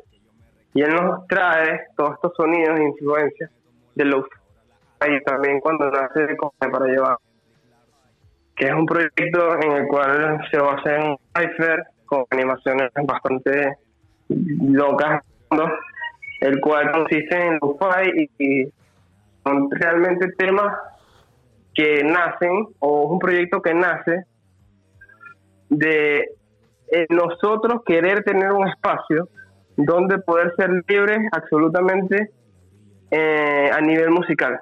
Es decir, eh, de cierta forma, por los conceptos, Piso 8 estaba, estaba, a, estaba amarrado a un sonido, no a un, son- no a un género, a un sonido en el cual de cierta forma tenía que ser rap, tenía que tener un contenido un poco un poco interesante. No se, no se prestaba para este tipo de sonidos que son más de un día que nos bebimos una botella y salió esta canción que nos gustó muchísimo y, y tiene una vibra súper súper buena y súper tripeable y queremos que el mundo se lo coma, pero no podemos juntarlo con Piso 8 porque son distintos tipos de, de vibras, de, no, de- no, no de género, sino de lo que queremos expresar. De marca musical. Entonces de ahí, sí, totalmente. Sí. Y lo que, lo que la gente, lo que la gente sentía al escucharlo. Eh, y de ahí nace, com- de ahí nace comida para llevar. Este, lo crea Freddy, mi hermano Stallone, eh, y gente forman Una- parte de eso. ¿Una serie de discos o es un grupo o es, es un colectivo o es una edición de discos especiales? ¿Qué es? Eh, nada, este, comida para llevar. Comida, es que eh, comida para llevar es un canal en el cual se, se publican los ciphers de comida para llevar, pero, pero los ciphers de comida para llevar son entropía pura, es decir, por ejemplo, hace un mes grabaron antes de Olé, que fue el último que sacamos por allá. Fueron, a, fueron antes de la pandemia, fueron a una gira, a un toque en Caracas, y se pudieron, por una razón, pudieron estar en un estudio junto a Oro y junto, junto a Letra, eh, junto a Soy Nae, y de esa entropía, de ese momento, de esa vaciladera, pusieron un beat lo-fi, pusieron un micrófono y grabaron todo y salió el tema. Y ese tema se nota la vibra, es lo que la gente, lo que se quiere demostrar, que esto no nos cuesta, esto lo disfrutamos, es un día que estamos disfrutando, no es una producción la cual No les, va a cuesta, tener... no les cuesta, pero les Exacto. costó. No les cuesta nada hacerlo, pero les costó que jode. no sé si... Exacto, o sea, es como es como también es una libertad, es una libertad de poder divertirnos dentro de la música sin dañar los otros conceptos que ya entendemos que se crearon y que de cierta forma no se pueden transversar o, o destruir así como así. Pero es que... Este, o sea, aquí- Sí, sí, totalmente. Dime, dime. Total- y creó, yo creo que, bueno, el, el- el disco completo de, es- de, es- de Comida para Llevar es un clásico. Pero creo que Olé, Sí. Olé, Olé es no sola- increíble. no solamente es el batacazo y el super mega coñazo del disco, sino que se lleva también a la movida completa como de para, para hacia adelante con ese tema o hay una hay un No. momento de madurez y hay algo entonces lo que ustedes quizás pensaron que iba a ser algo de, de super- de mucha libertad que, y ahí se germinó en ese momento Claro. estaban Claro. siendo totalmente libres sin pensar en, en su branding ni nada sino que simplemente en pasarla bien eso se convirtió en Olé que yo creo que ayudó mucho a proyectar la escena también Sí, sí. en el momento indicado No, no. Olé es el, es el residuo de conocimiento y de evolución de comida para llevar en algo súper fresco y súper bonito que también salió así como se ve en el video. Un día que estábamos tomando que, na- que la canción estaba y salió. Así que O sea, la dejamos que suene un rato. Vamos a ver que suene. No se te da. Olé, negro esto es fácil y no se te da. Olé, tengo mi nombre puesto en la ciudad. Olé, todo transcurre con normalidad. Lo mío no es más que superioridad, no se te da. Olé, negro esto es fácil y no se te ¿Quién da. produce ese track? Olé, tengo mi nombre Ese lo produce Beats. Realmente es un productor de internet, no, no Ah, ok, no ok. sabría Ok, decir ok, mucho ok, más. ok, ok, ok. Creo que- Eh, con- continuamos entonces con la historia. Cuént- sigue contando. Continuemos. Bueno, Chente, este, Chente es un personaje bastante fresco totalmente. Creo que es bastante único y actualmente de hecho estoy trabajando como un EP con él que planeo soltarme con- por mi canal entre un punto un poco trap lo-fi, Mm. eh, un sonido un poco diferente y bueno, estamos ahí. Y él fundó, Eh, él fundó Comida para Llevar junto con Frey, con Bestalón. Eh, Yo- fueron los que más o menos. Yo no, yo no diría que lo fundó, pero sí sentó una base en el lo-fi que estábamos haciendo, porque nos, nos vino nos vino con conceptos, Mm, muy- muy- un concepto muy inspiró, fresco. lo inspiró, claro. ok. eh, ok, Yeah, exacto, bro. exacto, sí, porque com- comida, pa- comida para llevar es como también de creación de, de Bestalón. De Bestalón, no digo, yo Es sé que su Bestalón locura. es un concepto de Bestalón, pero como que él ayudó como que a eso, a, a- a motivar ese camino. Pues. Sí, sí, Ok, ok, correcto. sí, sí. Bueno, éxito, aquí tengo. Yo creo que Ire Pelusa. Eso sale, que es, perdón, eh, eh, de comida para llevar se edita, es ¿cuándo? ¿Cuándo editan ese Eh, disco? ¿Cuándo sale?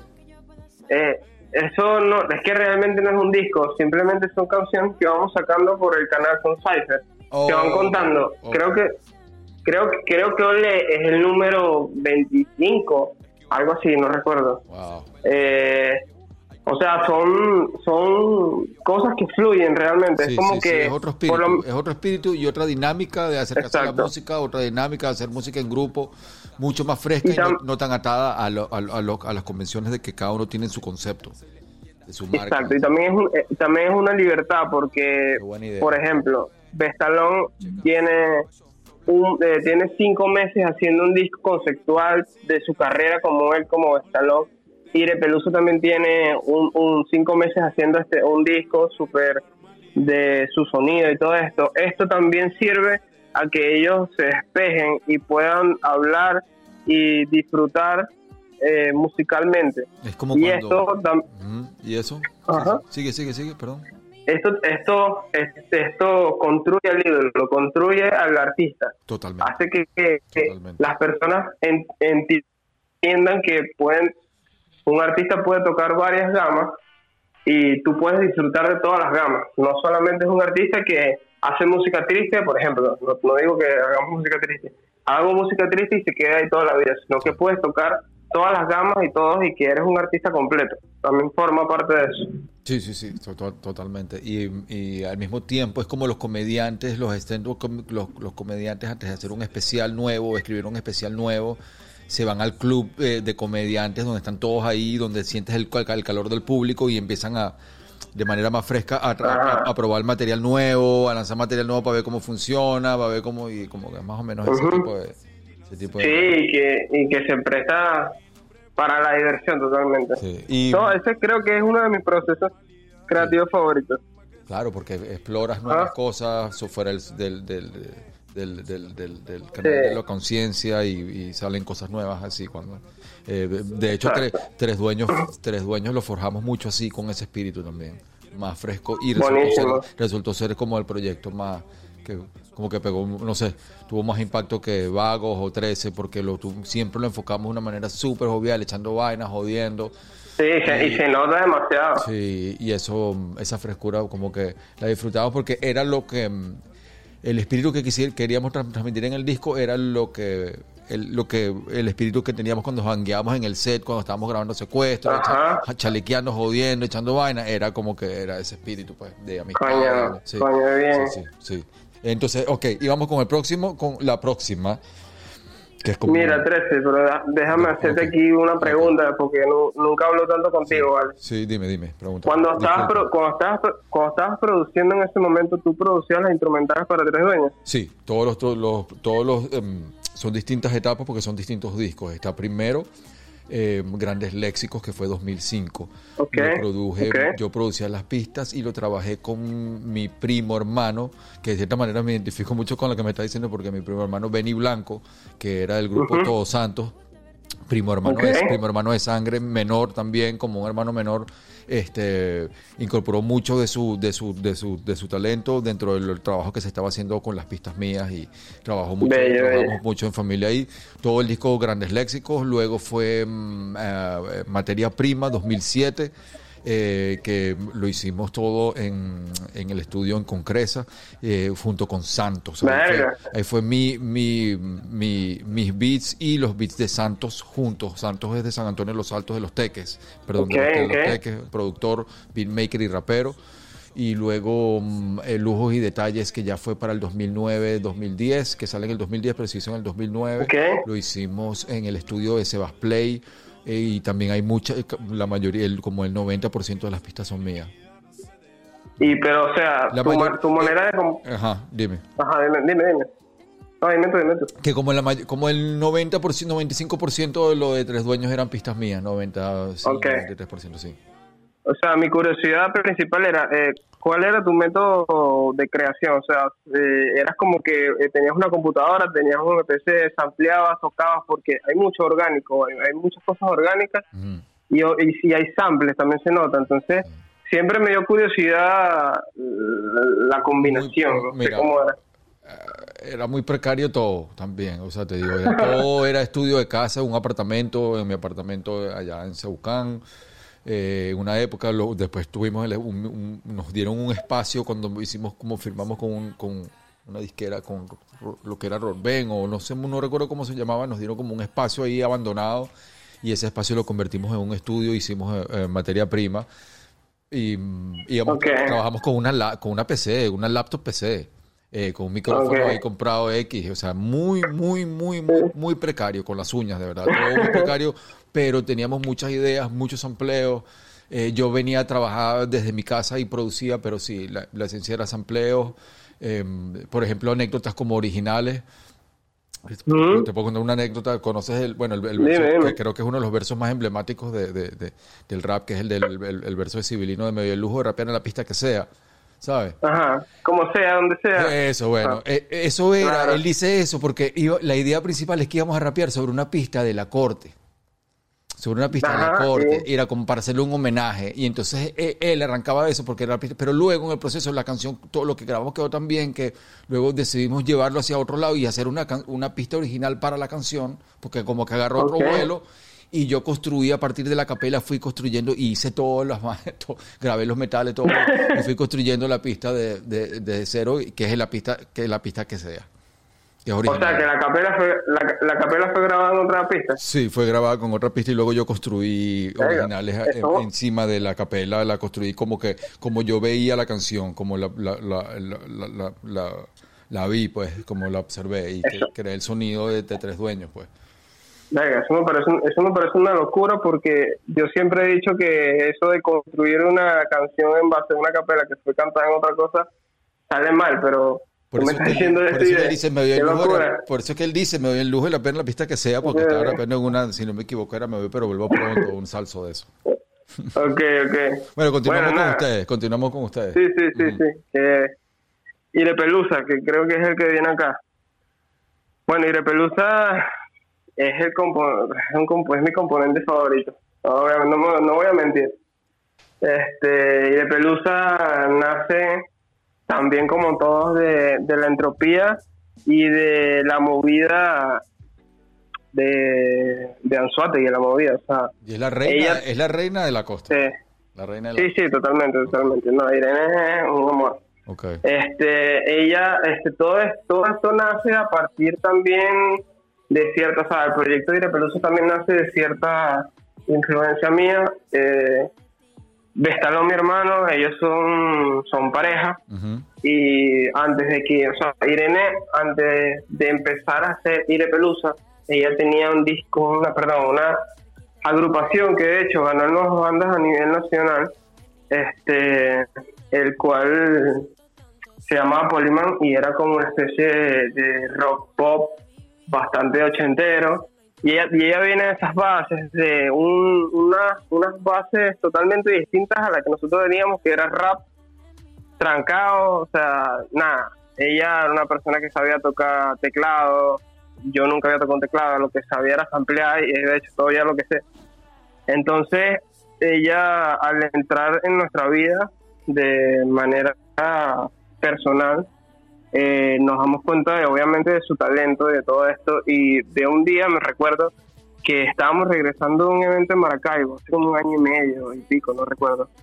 Eh, estábamos jodiendo con una canción de Willow Smith que se llama Thermal Energy, Sí, me, me disculpo por mi mal inglés, sí, sí. sí. este, y yo tenía una instrumental, en este momento estaba tocando el mundo del lo-fi y todo esto, y siempre he sido súper sampleo, siempre me ha gustado eso, y de ahí nace Carle 2, que es como la primera canción de Irepelusa que publicamos por, que creo que si la buscas en mi link está por ahí, te la puse.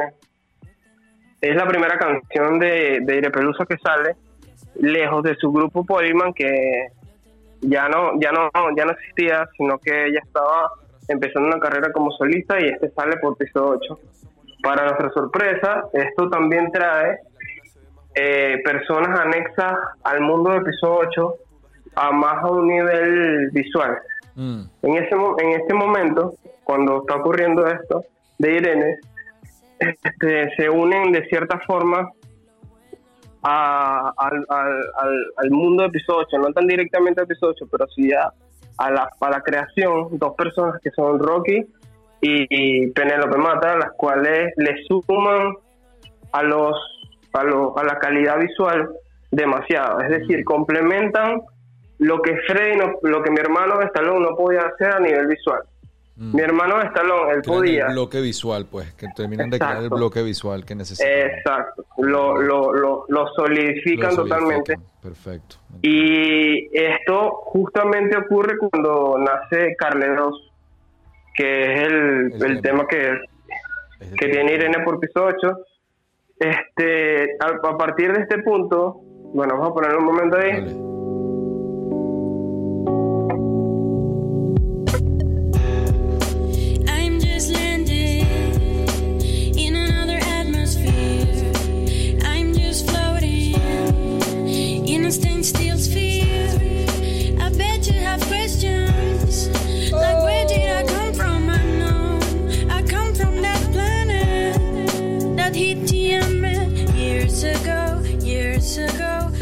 Calidad. Sí, bueno, en este, en este punto es un punto importante y de evolución porque sembramos o, o iniciamos en cosas muy importantes. Primero inicia la carrera de Pelusa, la cual sumaría, suma y sumaría en ese momento demasiado tanto a las composiciones de temas como a, a los temas en general, incluyéndole voces femeninas, todo eso que no teníamos, que nos faltaba dándonos una visión única, unos flows diferentes, algo más de R&B, algo que no, no, nos puede posicionarnos más en el mapa sin perder lo que veníamos haciendo, sin quitar el alma que, que estábamos creando. Y eso es un plus. Eso sumado a, a las personas que nos, que nos complementan audiovisualmente, que realmente son di- directoras de arte, maquilladoras, o sea, cosas que nosotros no podíamos hacer porque siéndote sincero, éramos un grupo de hombres que sabíamos que podíamos hacer rap y podíamos hacer videos que quedaran bien, pero, nunca íbamos entra- a tocar. Cuando entra el elemento femenino, entra o- Sí. otra dinámica también de, de estética, Demasiado. de producción, dinámica Sí. de producción, por supuesto. Pues una reina. Totalmente, sí, sí, totalmente importante y totalmente es importante recalcarlo porque es súper, fue súper evolutivo para, para nosotros y eso pasó hace un año y es un año para acá hemos aumentado muchísimo la calidad de absolutamente todo. Mm. Bueno, también, también porque al ocurrir el fenómeno Irepelusa, eh, también empiezan muchas propuestas, empiezan muchas cosas que nos benefician porque este lo que sucede con Carleos es que fue un boom, fue una explosión, fue un grito de que mira, nosotros estamos aquí y, o sea, si no nos quieras ver, estamos aquí en el país, estamos aquí en Anzuategui Y esto suena y existimos y, internacional. está- Y suena exacto, y internacional. estamos y estamos haciendo algo algo único y algo bastante lacra por así decirlo eh, en el estado eso nos abre muchas puertas tanto con las personas del estado que hacían otros géneros como con personas del país y del mundo en general y de nos, nos posiciona en puntos de, de mira de firmas y todo esto. Este en, a partir de ese punto empiezan los contactos y todo esto. Empezamos a desarrollar más la carrera de Irepelusa porque obviamente nos interesa algo que nació como un chiste como una, una- algo que estábamos disfrutándonos se volvió algo muy importante. Mm. y empieza todo eso. Irepelusa bueno ¿Y el este, nombre? actualmente lo El- último que sacó nombre. fue Semilla El nombre, aparte de que su nombre es Irene Pelusa, de- es como se le dice, como, ¿de dónde viene? Bueno, creo que porque es por, por el cariño que le tiene a su abuela, Mm. que le dicen pelusa y viene ahí. Ok. Eh, eh, y es bastante de nosotros, pues, bastante original todo. Este, lo último que sacó fue Semilla, una producción donde todos pudimos, todos trabajamos y de hecho ahí cuando cuando ves Semilla es cuando me vas a entender más cuando te digo lo del toque femenino que sin eso jamás hubiésemos llegado a un punto tan extraordinario o, o así lo veo yo por, por la cantidad de evolución a nivel de los visuales. Y bueno, eso es algo que también trabajamos en familia, eh, todos los audiovisuales, es decir, mañana a las 6 de la mañana tenemos que irnos a grabar, nos paramos todos, eh, nos vamos, así yo, así por ejemplo ya, ya todos tenemos como roles asignados. ¿Qué tiene que Eh, mañana? por ejemplo, eh, no, no, estoy dando un ejemplo Ah, ok, ok, ok. pero pero o sea por ejemplo dando un- una vista general yo soy el que se tiene que encargar de que todos tengan agua todos tengan comida ninguno esté esté esté maltripeando al momento de hacer su trabajo Wow, qué bien. Porque todos están todos, todos están demasiado ocupados es decir mientras Irepelusa la están grabando por acá en un set por allá están construyendo otro porque si no hacemos todo rápido se nos va a ir la luz Claro. entonces es todo, un, todo un proceso donde realmente eso nos ha ayudado también a trabajar en equipo más allá de la música y también nos consolida, nos consolida muchísimo. Bueno, Mm. y bueno, Aire Pelusa, una super persona, eh, súper encantado de trabajar con ella. De hecho, ahorita creo que mañana voy a soltar un, un remix o una, un, voice, no sé cómo decirlo, un remix que le hicimos a una canción de este, no me acuerdo cómo se llama, no sé si has escuchado bachata en Fukuoka. No, no, no sé, no sé, no creo. Bueno, mañana, mañana te lo paso, yo no me acuerdo de, Ok. del autor ahorita. Ok, ok, Así que con- continuamos, ok, continuamos, continuamos. ya estamos terminando. Taiko, Taiko, No, Taiko, Taiko el, el chico peculiar. Taiko, no, creo que Taiko. Ta- ya creo que hablamos de Taiko, ¿no? ¿No? Bueno, dije como una introducción, pero no, no Ah, es hablé verdad, como es verdad, es verdad, No sé. es verdad. Vamos, vamos con Taiko entonces. Sí, es que, es que realmente Porque a nivel dijiste la personal... introducción que era de, de, si no me equivoco, Santa Ana, algo así, dijiste. Sí, sí, Santa sí. Ana y que tuvo unos, que- años, unos años en paréntesis eh, por, por, por, por cuestiones familiares, dijiste, ¿no? Nombraste a- Sí. Ok, co- correcto. Sí, sí. Ok. Bueno, Taiko es realmente la persona con la que yo me desarrollé a nivel de, de artista en- dentro de episodio 8. Es decir, fue mi primer instrumental que hice, la hice, la hice para Taiko. El primer disco que hice lo hice con Taiko. Todo es- creo que es la persona con la que llevo, tengo más relación musical eh, y, y- y- y que todo, todo lo que ha sacado de él ha sido como instrumental. Entonces eso nos relaciona Mm, de una esa- manera directa y bueno, que somos, Tienen sí, esa dupla, claro. somos su- Crecieron sí, y somos somos super panas obviamente. Sí, sí. Este samurái, el samurái. Prendí y nadie está rapeando. Yo no sé cómo se hacen las cosas en tu esquina, pero así es como la re- revienta mi bando. El lente sónico, sonido ultrametálico, semiasmático, lírico en términos. El Taiko. Ujú. Sí, sí, Taiko, bueno, Sí, vale acotar que vale acot- vale acotar que es un personaje único a nivel de su flow y sus letras y lo que te quiere decir, cómo te lo dice, que a veces, o sea, él, él se impresiona de, de las instrumentales que yo hago, pero yo siempre me impresiono de lo que él hace. Esa Entonces es como un respeto mutuo que existe. Sí, eso es lo máximo. Sí, o sea, es como que, Impresionarse. que, ha- arrecho lo que tú haces, no, que arrecho lo que tú haces. Tú haces. qué bien, qué bien, Exacto. qué bien. Eh, Es como, como, y por eso es que siempre como que estamos trabajando juntos y tenemos una buena relación. Y aparte que también es mi familia porque mi hermana es su pareja, entonces ya es una cosa que es un ¿Son círculo cerrado. ¿Son cuñados? Sí, somos cuñados, somos Oh, cuñados. ok, ok. Pero eso fue algo, algo que, algo que nos dio la vida después de que ya habíamos hecho muchas cosas, Oh. habíamos hecho muchos discos. Por eso te digo que tres todo- Ustedes son tres, dos, una hermana y dos hermanos, entonces, para estar claro. Sí, sí, sí. Mi, her- mi hermana también forma parte del equipo de producción audiovisual. Es un, es un, o sea, por eso te digo, trabajamos mucho en familia. Qué arrecho, Y eso nos hace peculiares de cierta forma. arrecho, qué arrecho. Bueno, Taiko, Ajá. como te digo, eh, representa mucho en mi vida artística porque todas las instrumentales que yo hago en mi vida, de cierta forma, son para que, no sé si para que él las rapee o, o me, o me gustaría que él las rapeara de cierta Claro, forma. O sea, claro. Los, los sonidos que los sonidos que creo también se prestan para él, por lo que entendí después, y eso es súper interesante porque el hecho de que yo utilice samples y cree cosas distintas, o sea, no haga instrumentales, por ejemplo, de trap. Eh, no, no quiero sonar mal con esto ni nada, eh, pero genéricas de internet, de genéricas que tú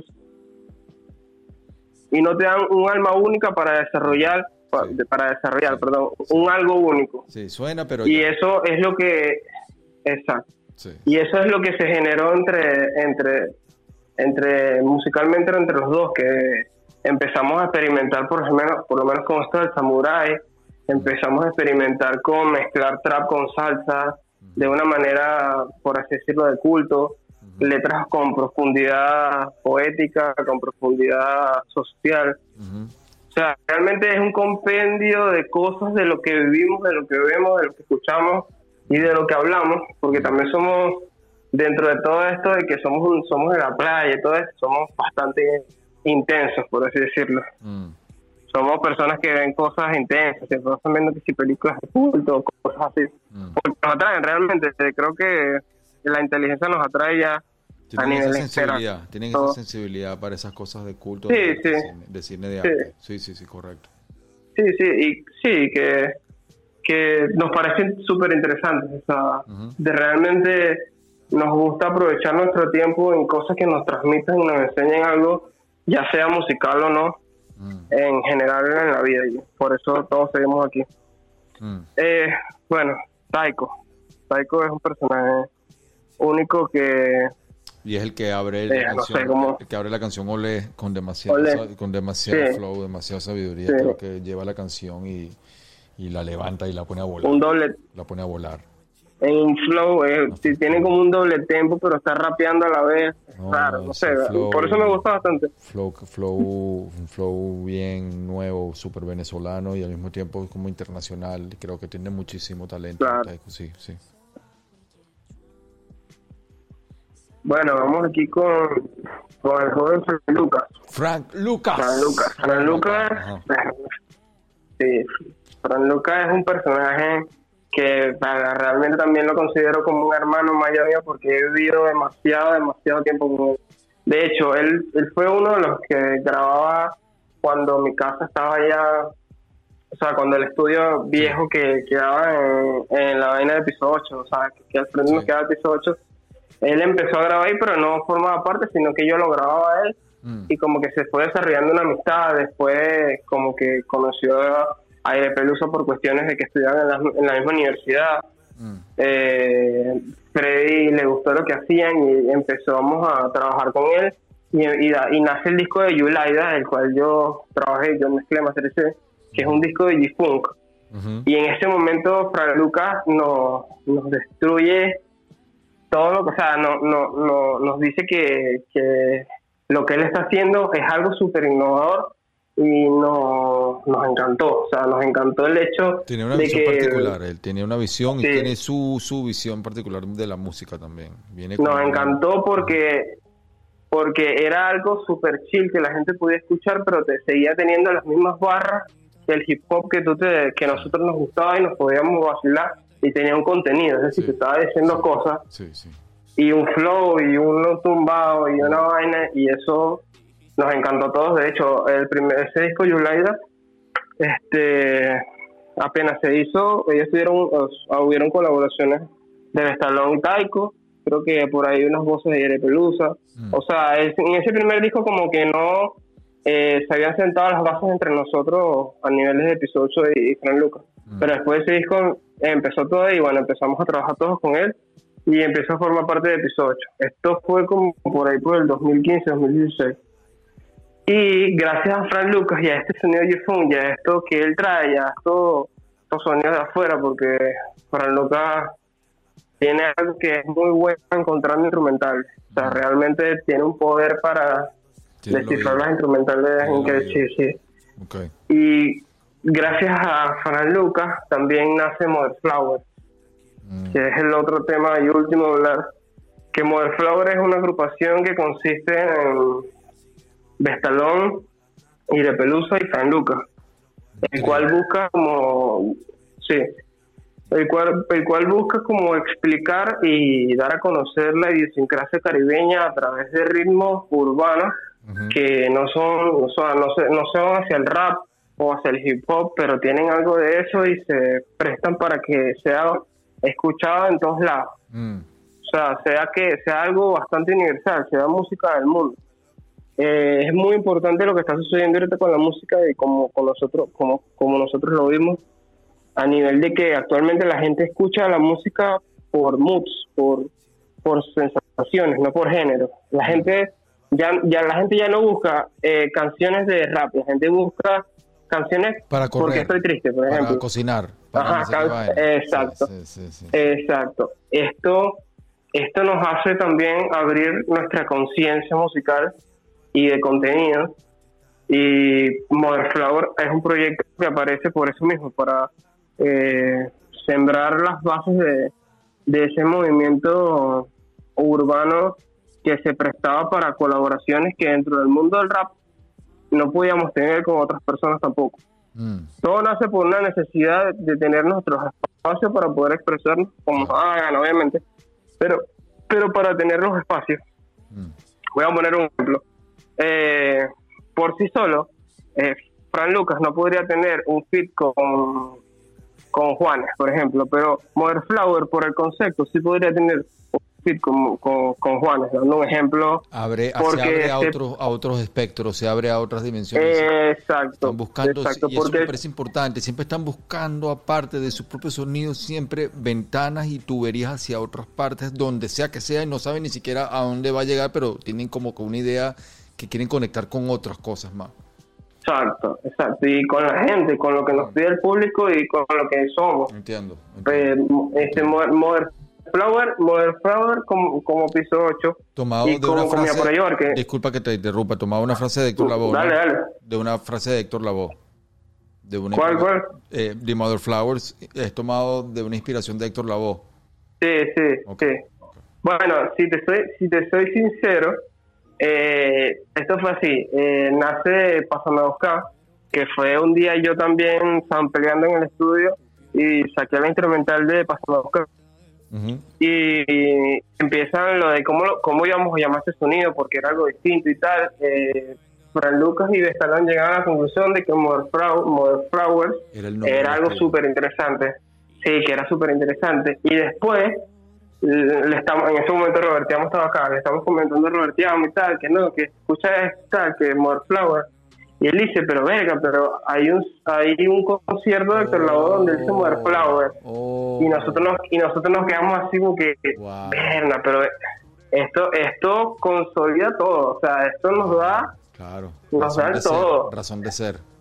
exacto totalmente o sea Claro. esto ya hace que el concepto se Maravilla. suba de precio y obviamente lo ampliamos y lo metimos y Sí, yo Y por yo eso pensé también que era de ahí. Pensé que era de ahí, por eso cuando lo vi ampliado en el video, que el video está maravilloso, salir sí. viajando en una, en una combi. sí sí Mm. este bueno y bueno como te digo Flower también eh, esa necesidad mía también porque realmente es algo que también de mí por porque yo estoy experimentando todo el día en el estudio distintas cosas y ese ese esa vez me salió Carle 2 y me salió Pásame a buscar que fueron los que sentaron las voces del disco luego se fueron creando las canciones pero a partir de esas dos como que decidieron que eso tenía que ser un algo completo porque tenía mucha alma junta todo el proyecto. Entonces, todo es un residuo de todo es un residuo de todo y todo es una influencia de todos nosotros, por así decirlo. Mm, entiendo, entiendo. ¿Y tienen alguna como alguna directiva de cómo van a trabajar o cómo van a elaborar las producciones o como que están o lo hacen por temporadas? Bueno, estamos trabajando ahorita esto, esto y esto. Bueno, somos un poco desastrosos realmente.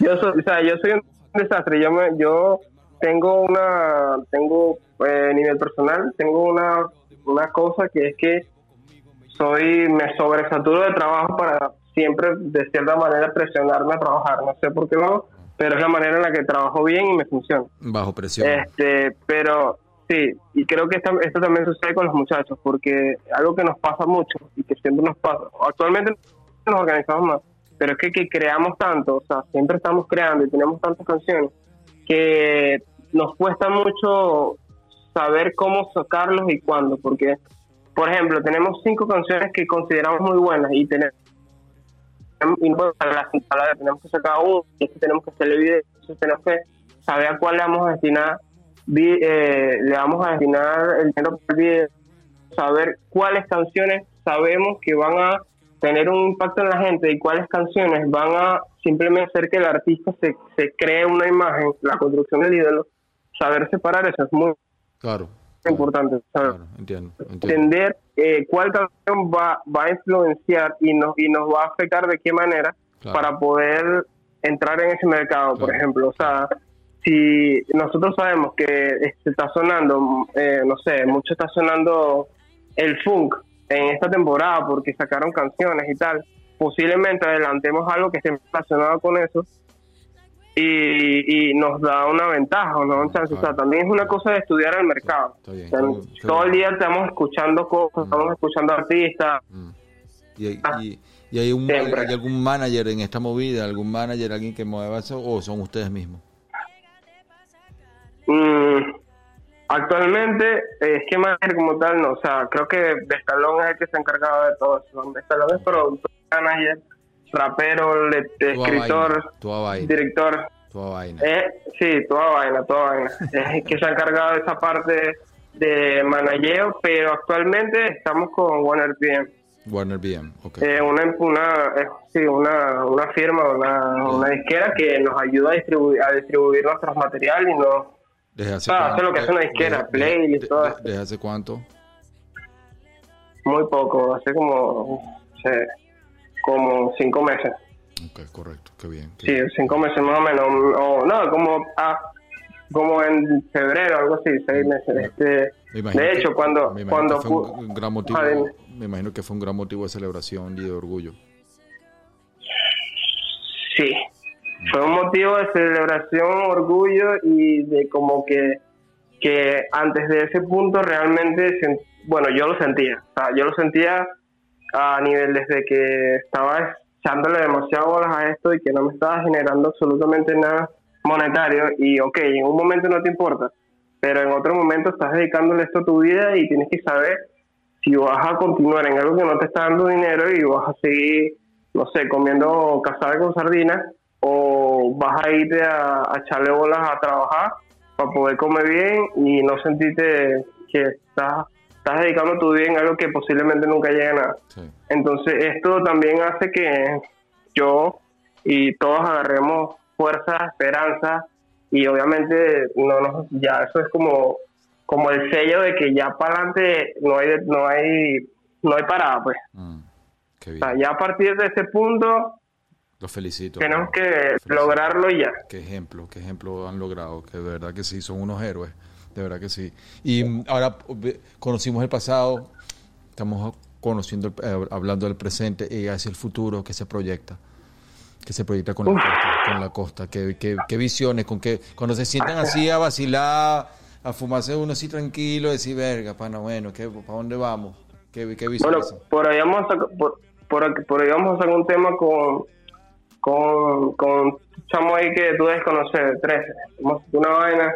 Estamos trabajando. Estamos trabajando. No, yo estoy, yo estoy emocionadísimo con eso, yo estoy emocionado, yo porque con- y de verdad que me, me- ha sido maravilloso porque yo eh, han sido muchos años eh, en esto de la música y muchas, muchas etapas para mí también, ¿no? Y si quiero recalcar algo con, con respecto sí. Al, al señor eh, Willy DeVille, que en un momento, hace como, creo que ya fue hace un año, dos años, no sé ya cuánto fue, eh, me llamó, me contactó, mira hermano, que estoy haciendo un disco, necesito que colabores conmigo, y yo, what?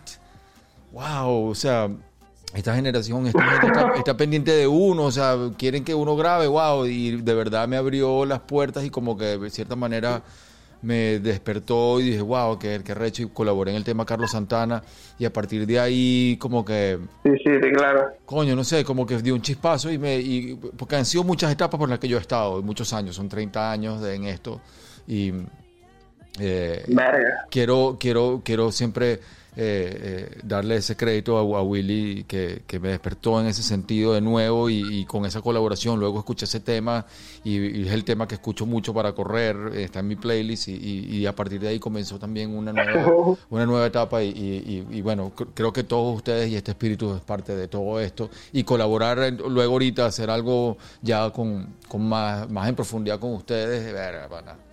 Parece mm, arrechísimo, Bello, bello. arrechísimo. y me- creo que conozco, conozco mucho de la zona de Anzuategui. Eh, de niño vi- viví en Anzuategui, de adolescente, porque mi mamá trabajaba allá. Eh, sí, le estaba comentando a tu hermano en, en el podcast que hice con él, eh, que mi mamá trabajó muchos años, por, creo que por cuatro o cinco años en, en, en- en Puerto La Cruz. en- y mm, yo tuve, bueno, iba constantemente de Caracas para allá y conozco mucho, mucho, mucho, mucho todo lo que es Lecherías Barcelona. Y, y como que me cultivé en eso también. Y, Ah, bueno. o sea, entiendo mucho, pues, de eso, porque viví ahí. Y estamos hablando de los Ok. 80. Estamos hablando de. Paseo Colón en el 87, Imagínate. 86. Eh, cuando era no, cuando valía la pena. No, bueno, no sé, no, pero eh, lo pandemia, lo recuerdo de chamo y, y recuerdo pasear con mi mamá por ahí, por el Paseo Colón eh, y todo. Y, y conozco, cuando me hablan, conozco esa vibra, conozco, sé cómo, sé, sé- sé cómo huele, sé cómo huele, cómo se siente, sé cómo todo, sé, conozco. Conozco. Mira, ahora que me dices Dime, esto, dime. que me dices esto, creo que es importante recalcar lo de Willy, o que, que tú dices que te despertó. Eh, yo también tuve un capítulo parecido con, con William en el de que, o, o sea, no es que no, no es que no cree, no creía en mi música, sino que realmente no estaba enfocado en, en que voy a hacer esto y me voy a voy a dedicarle todos los días mi tiempo a esto y voy a hacerlo todos los días y voy a voy a empezar a exponerlo más allá de solamente ser instrumental. Mm. Y Willy un, un día me agarró y me sentó y me dijo, o sea, tú no tienes idea de como, por ejemplo, el talento que tienes y que tienes que explotar y que todos aquí estamos dispuestos y sabemos que lo tienes. Y obviamente eso también me despertó totalmente y ahorita soy un, soy un adicto a, a realizar proyectos y culminarlos. Willy como que tiene Y- ese, y Willy exponerlo. Tiene, tiene ese don, Willy tiene ese don. Él, Sí. él, él me contactó, primero me contactó, mira, mándame esa foto que tienes con Risa, porque yo quiero que la gente sepa tal la historia, la historia. Y yo, verga, qué, qué recho, pana, verga, qué bien. Y yo ya, yo ya lo había visto en otras canciones, lo, lo venía escuchando ya desde, desde el 13, 14. Y yo, wow, qué bien, este super artista que me, que, me, que me inspira burda, está pendiente de esto. Y luego comunicamos y luego me invitó al tema y, y- y- ahí como que, no sé. Sembrar las sí, bases. Sí, sí, sí, sí. Siento una conexión con el estilo de lo que ustedes están haciendo también y me parece que, que bueno, para mí es un honor eh, realmente estar en este momento, poder eh, compartir y poder eh, yo tratar humildemente de traducir este toda la movida para eh, con este podcast, pues con este episodio para que la gente vea todo lo que están haciendo y, y llegar a BMI, a- perdón, a, a la firma que llegaron. ¿cuál, cuál, fue que me dijiste, Juan? ¿Qué fue? Pues, Honor, eh, eh, Honor PM, Honor, Honor. Eso, eso, y coño, culminan, llegan, Sí, llegan como un ciclo. después hicieron un ciclo de mucho trabajo como comenzaron. Este, creo que es un ejemplo a seguir y, y bueno, me parece, no sé, no sé, Ah, ¿tienes tú alguna pregunta que me querías hacer o algo que también me gustaría también contarte lo que lo que me quieras preguntar? Bueno, no, creo que eh, lo que no, realmente no me lo contestaste, pero no importa. Dime, dime, Este, dime, dime, dime. realmente lo que lo que pasa lo que pasa es que es una pregunta técnica que no tiene nada que ver, pero me da mucha curiosidad. Este, lo de, o sea, cómo eh, tú producías en un programa en Ah, ok. FL, producías como Sí, como sí. tenías tu aparato, Sí, ah, beatmaker como tal. Yo eh, construía eh, ciertos beats. eh, Trabajé con el MPC como hasta el 2000, En MPC, ok. do- 2003, 2004, pero hacía los beats en el MPC y luego pasaba a ACID Pro. Siempre, siempre, siempre, siempre, de a partir del 2000 he trabajado con ACID Pro. Antes del 2000 trabajaba con un sampler manual que se llamaba el Dr. Sampler de voz, que es- iba entre los platos y, y sampleaba con eso y, y- y luego ya pasé a hacer el MPC a partir del año 99, 97, 97, Verga, 99, qué loco. 98. Pero todo lo trabajé con Acid Pro en un software de, de- en la computadora. Todo porque me- gusta más diagramar con, con me, gustó- me gusta más tocar con el mouse que, que, que con pads o eso. No sé si me entiendes. Ok, ok. Sí, No, yo también soy así realmente. sí, sí, sí. Pero Totalmente digital porque, no sé, soy más cómodo. Y Acid Eh, Pro, y Acid Pro, que es un software a base de loops, que es, es- es bueno Ok. con loops y tiene un buen sonido. eh, yo le busqué mi propia vuelta porque no solamente trabajo con los loops, sino que lo amplié máximo y fui construyendo eh, hi-hat por hi-hat, caja, caja por caja, eh, kick por kick, yo mismo. O sea, un trabajo totalmente artesanal. pues. Sí, sí, artesanal. Sí. Le busqué la vuelta, le busqué la vuelta y lo supe manejar a mi manera.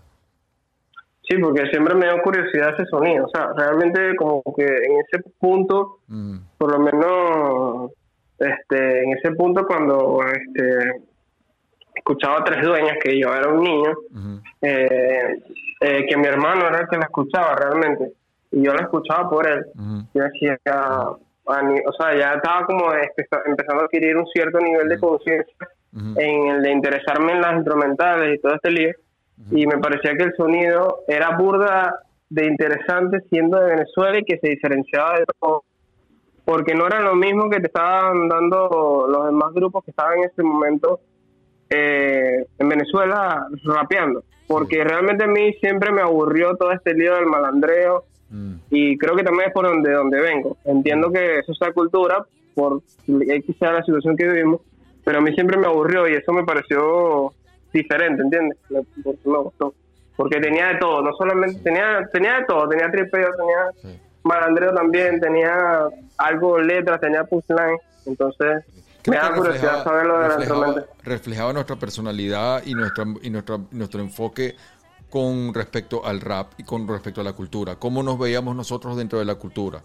Y un poquito, eh, tratábamos de ser un poquito futuristas y experimentar cosas como que lo que nosotros llamábamos futuristas, como pistas más galácticas y más como Burde Malandro, Ajá. como Burde Malandro, Ajá, así. Pero también nos queríamos eh, eh, siempre mantener con un sonido también clásico, como Grandes Léxicos, el tema Grandes Léxicos, como eh, Ya Regresamos, temas así también clásicos, pero también temas puyúos eh, de 110 para arriba también, como que era como una nota también como materia prima, no yeah. sé. y también salso un poco, entonces Sí, no, la salsa eso- era lo que a mí, sí, sí. eso Y- era lo que a mí me parecía sí. más arrecho. Y, y después que crecí y que me di cuenta que era tan complicado ampliar salsa, me pareció más arrecho todavía.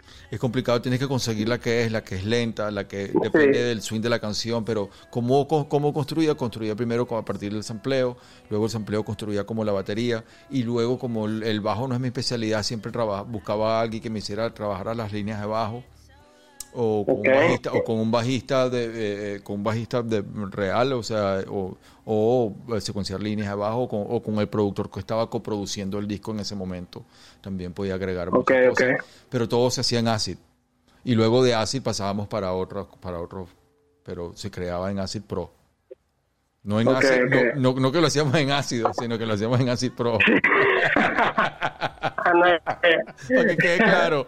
Para que quede- for the record, bro. pero, pero, pero sí. Quizás un poquito de ácido, pero no Pero sí, exacto. Pero, pero, por, por ejemplo, anécdotas de materia prima que lo hicimos todo en una PC. Materia prima en una PC en un es- espacio abandonado de Concresa, del centro comercial Concresa. Teníamos un tatuador que, que iba a todas las sesiones, eh, un tatuador, y nos tatuábamos mientras que estábamos grabando. Por eso yo terminé con los Bien. brazos, con los brazos todos, todos rayados porque eh, todos los- me los hice durante esa época cuando el tatuador venía y cuando el, el que no estaba grabando se estaba rayando y el que estaba grabando no se estaba rayando y así íbamos. Bueno, pero me imagino que está en otra habitación, porque Por, como sí, por ahí sí. está No, no, algo- por supuesto, por supuesto. No estaba- pero estaba ahí, era parte del, del proceso de materia prima, era rayarse. Mientras que estábamos grabando. Pero está, es- es- pero está, está, está recho, pues, está interesante porque era como que un doble, doble artístico. Sí, sí, sí, era y, y el dolor y la vaina y, y grabar y era como que era parte del proceso para materia prima. Este, pero sí, han pero sí, siempre he trabajado con Acid Pro como, como de a partir del 2000. Alguien, un ingeniero con el, un ingeniero con el que estaba trabajando en el año 2000, eh, Pablo Capisto, saludo para él.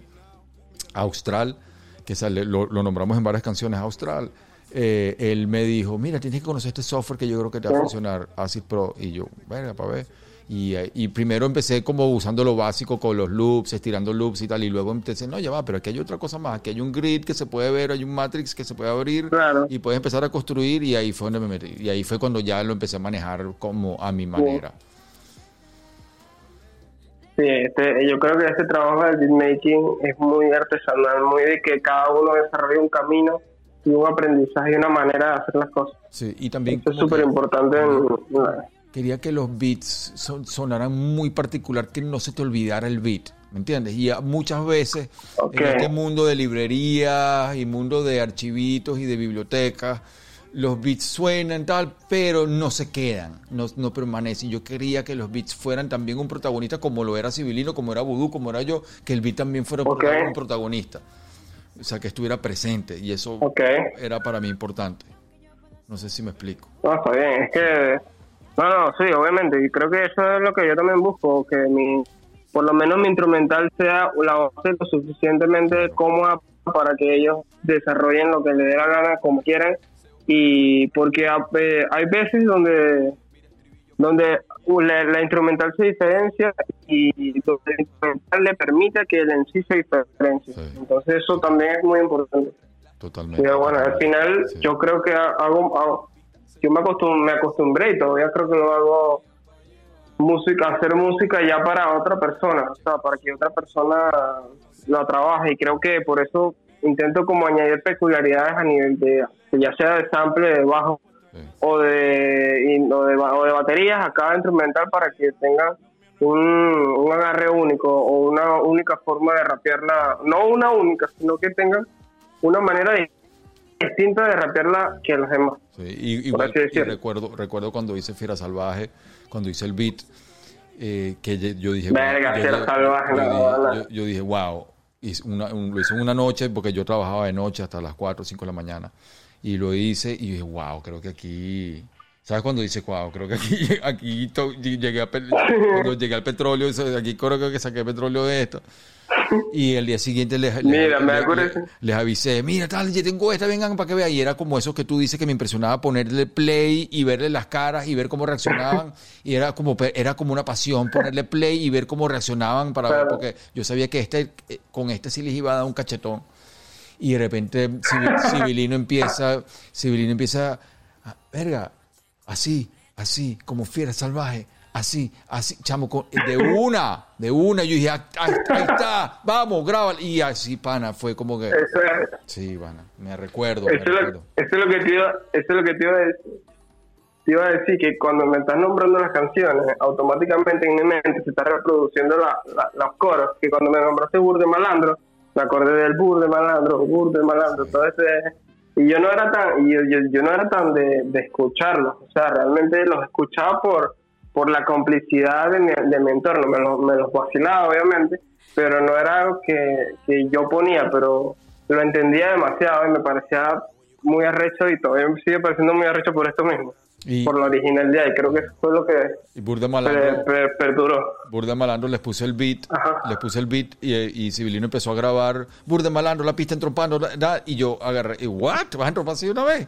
Y agarré, no, es que ya está, el, ese, es el, ese es el coro. ¿Cómo que ese es el coro? Ese es el coro, déjame agarrar el Burda Malandro y hace Burda Malandro, bu, Burda Malandro, Burda Malandro, bu, Burda Malandro, y de una ya, o sea, fue la construí mientras que estaban grabando los versos. Ah, pero o sea, tú mismo y tú mismo, tú, tú picaste el burdo. Claro. El burda, yo- el grabó el, efecto él del grabó burda el- malandro, él- empezó grabando, la, burda malandro, la pista entrompando, bla, bla, y yo, verga, esto me gusta. Y agarré su primera frase con la que empezó a grabar. O sea, apenas empezó a grabar, yo ya, ya estaba pescando, ya pesqué el coro, pues. Ya tenía el coro para, ya tenía el hook que lo hago. Sí. Eh, pero si, si, si salieron bastante de, de- de la entropía y el alma. Me encanta, o sea, si, se, si, como me lo dices, como me explicas tu proceso creativo, hay varias que salieron así. Bueno, creo que eso también pasa mucho aquí. pues. De hecho, ahorita, ahorita ahí Estalón y, y Taiko están, están escribiendo un disco para comida para llevar. Están ahí sentados. Coño, qué bien, cómo me gustaría estar participando. Ahorita, ahorita eh, me los pasa para saludarlos y para que queden aquí en la entrevista y hacerle una preguntita a cada uno. Y mm, no sé qué otra cosa, Bueno, qué, qué- qué otra cosa, qué otra cosa, ya nos vamos a llegar las dos horas, qué otra cosa querías agregar aparte, resumiendo en perspectiva el movimiento Bueno. de Suátegui. Ah, y también sé que estamos como buscando hacer un, un documental, ¿no? Sí, ah, sí, Sobre- sí. pero más sobre Puerto La Cruz. Actualmente, Como zona. ¿No? Bueno, re- realmente, realmente sí. Lo que pasa es que lo voy a explicar acá y para que los que me estén escuchando y lo escuchen, se les quede. Eh, al referirnos a Puerto La Cruz, nos referimos a que lo que es Guanta, Barcelona, eh, Puerto La Cruz como tal y Lechería. Es como toda esa Claro, área que claro. son cuatro ciudades juntas. Claro. La gente suele confundirlo Puerto La Cruz con solamente el estado de Puerto La Cruz y bueno. Eh, estoy haciendo o me estoy empezando a realizar un EP audiovisual de instrumentales y sonidos y, distintos tipos de cosas eh, en el cual quiero transmitir la vibra de, de, de acá de Puerto La Cruz, pero no solamente la vibra chill, obviamente principalmente es esta, porque es la que está, pero no todo es color de rosa tampoco, no todo es una, o sea, no todo es una vaina ah, hermosa donde todos vamos a la playa y lo disfrutamos, todo también tiene su parte de malandreo, porque yo también vivo cerca de barrios, también tiene, tiene, tiene distintos matices que quiero hacer entenderle a la gente a través de a través de la música y de los visuales y de Mm. varios varias varios aportes que me ha hecho el público eh, de aquí mismo en Sorpi con muchos tipos de fotos, sonidos, por ahí me enviaron un audio como 16 minutos del mercado de Puerto La Cruz,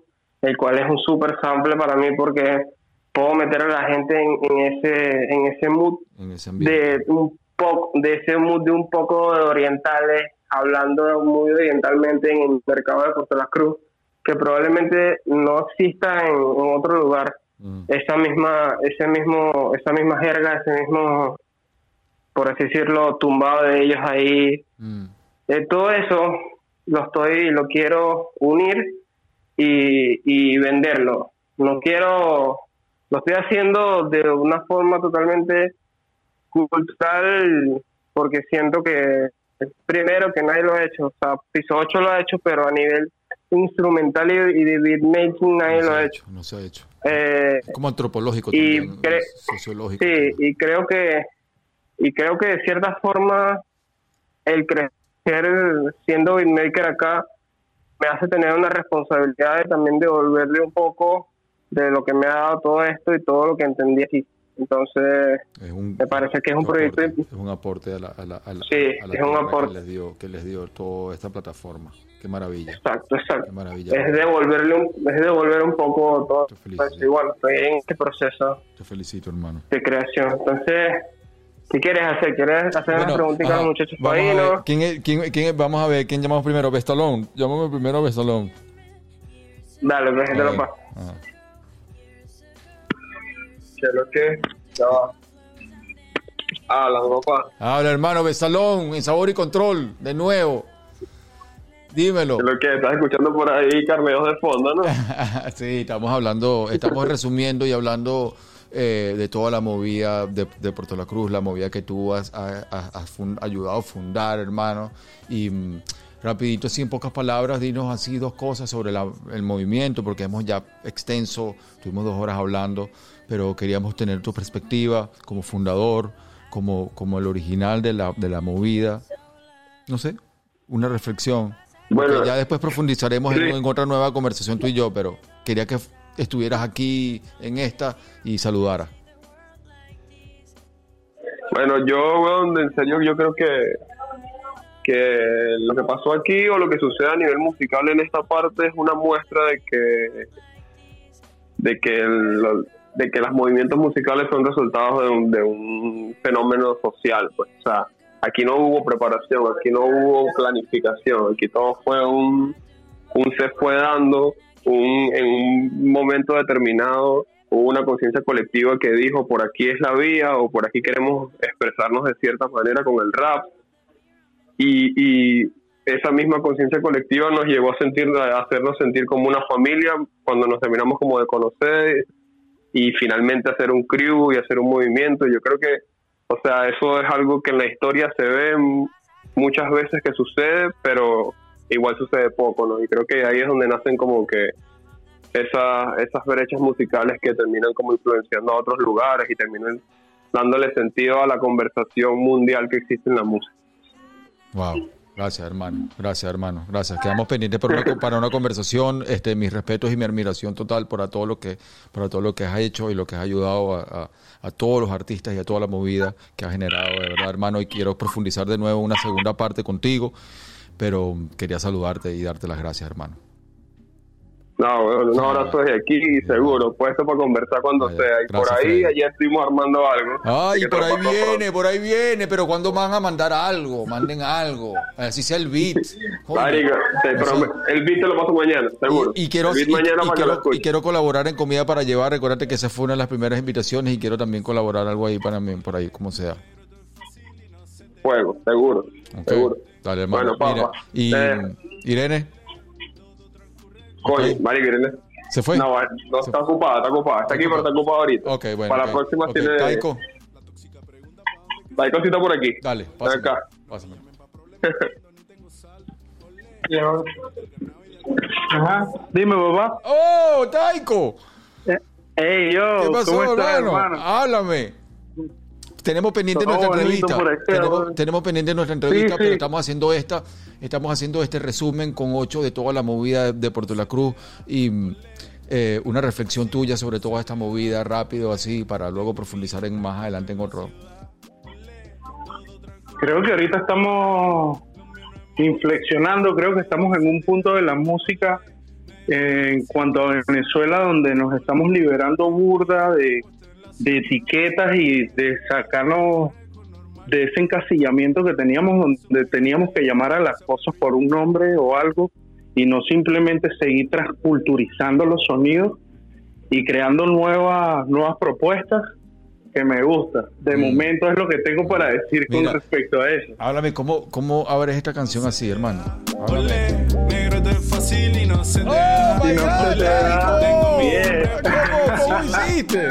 Ah, ¿Cuál es la tóxica pregunta? ¿Cuál es la tóxica pregunta? La tóxica pregunta demasiado para dónde voy a salir a cada rato y ya llega un momento en donde ¿Cuántas veces te lo ¿sabes qué? pregunto? Hoy no pues No. Eh, demasiado bro Coño, hermano, hermano, qué bien, hermano. Mira, bueno, mucho coño qué felicidad que te vaciles eso por ahí weón. No, claro, ¿cómo que no? Si me lo vacilo todo el día aquí en mi casa, somos fan, lo ponemos en el carro, todo, todo.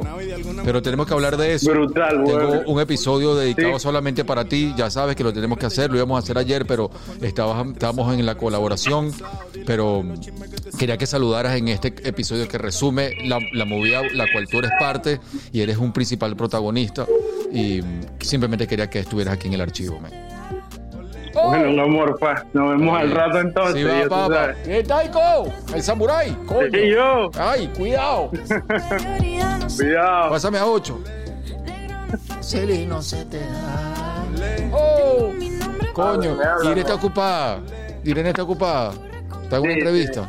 Sí, Mm, sí, creo que está.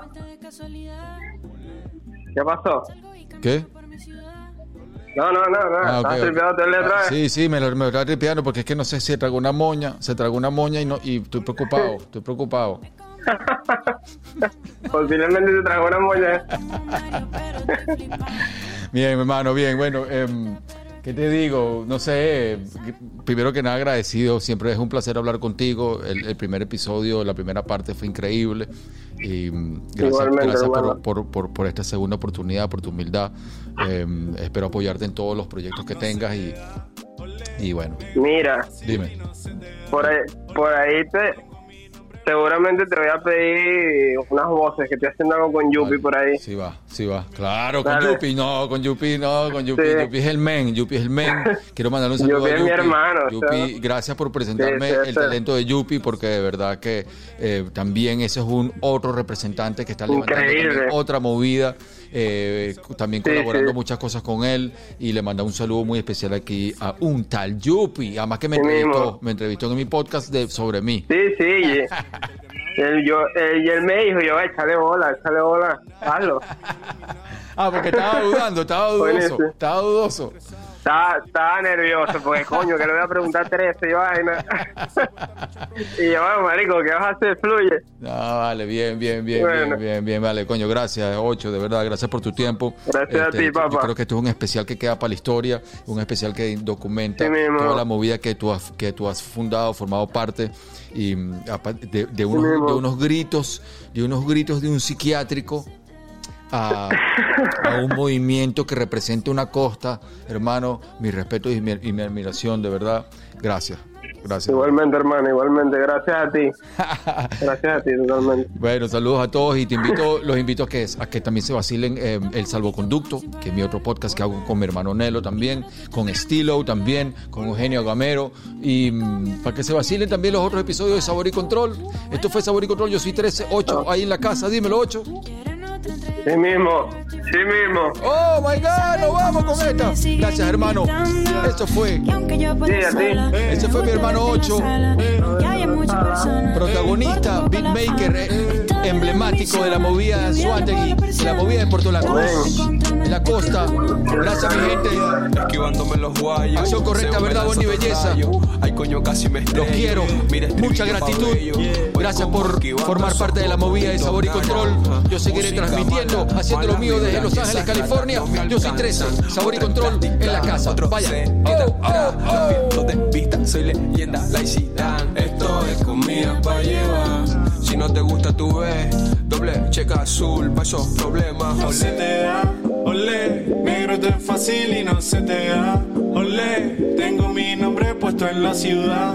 Olé, todo transcurre con normalidad. Lo mío no es más que superioridad, no se te da. Olé, negro no es fácil y no se te da. Olé, Tengo mi nombre puesto en la Flecha ciudad. presento Todo transcurre con normalidad. Sabor. superioridad. y control.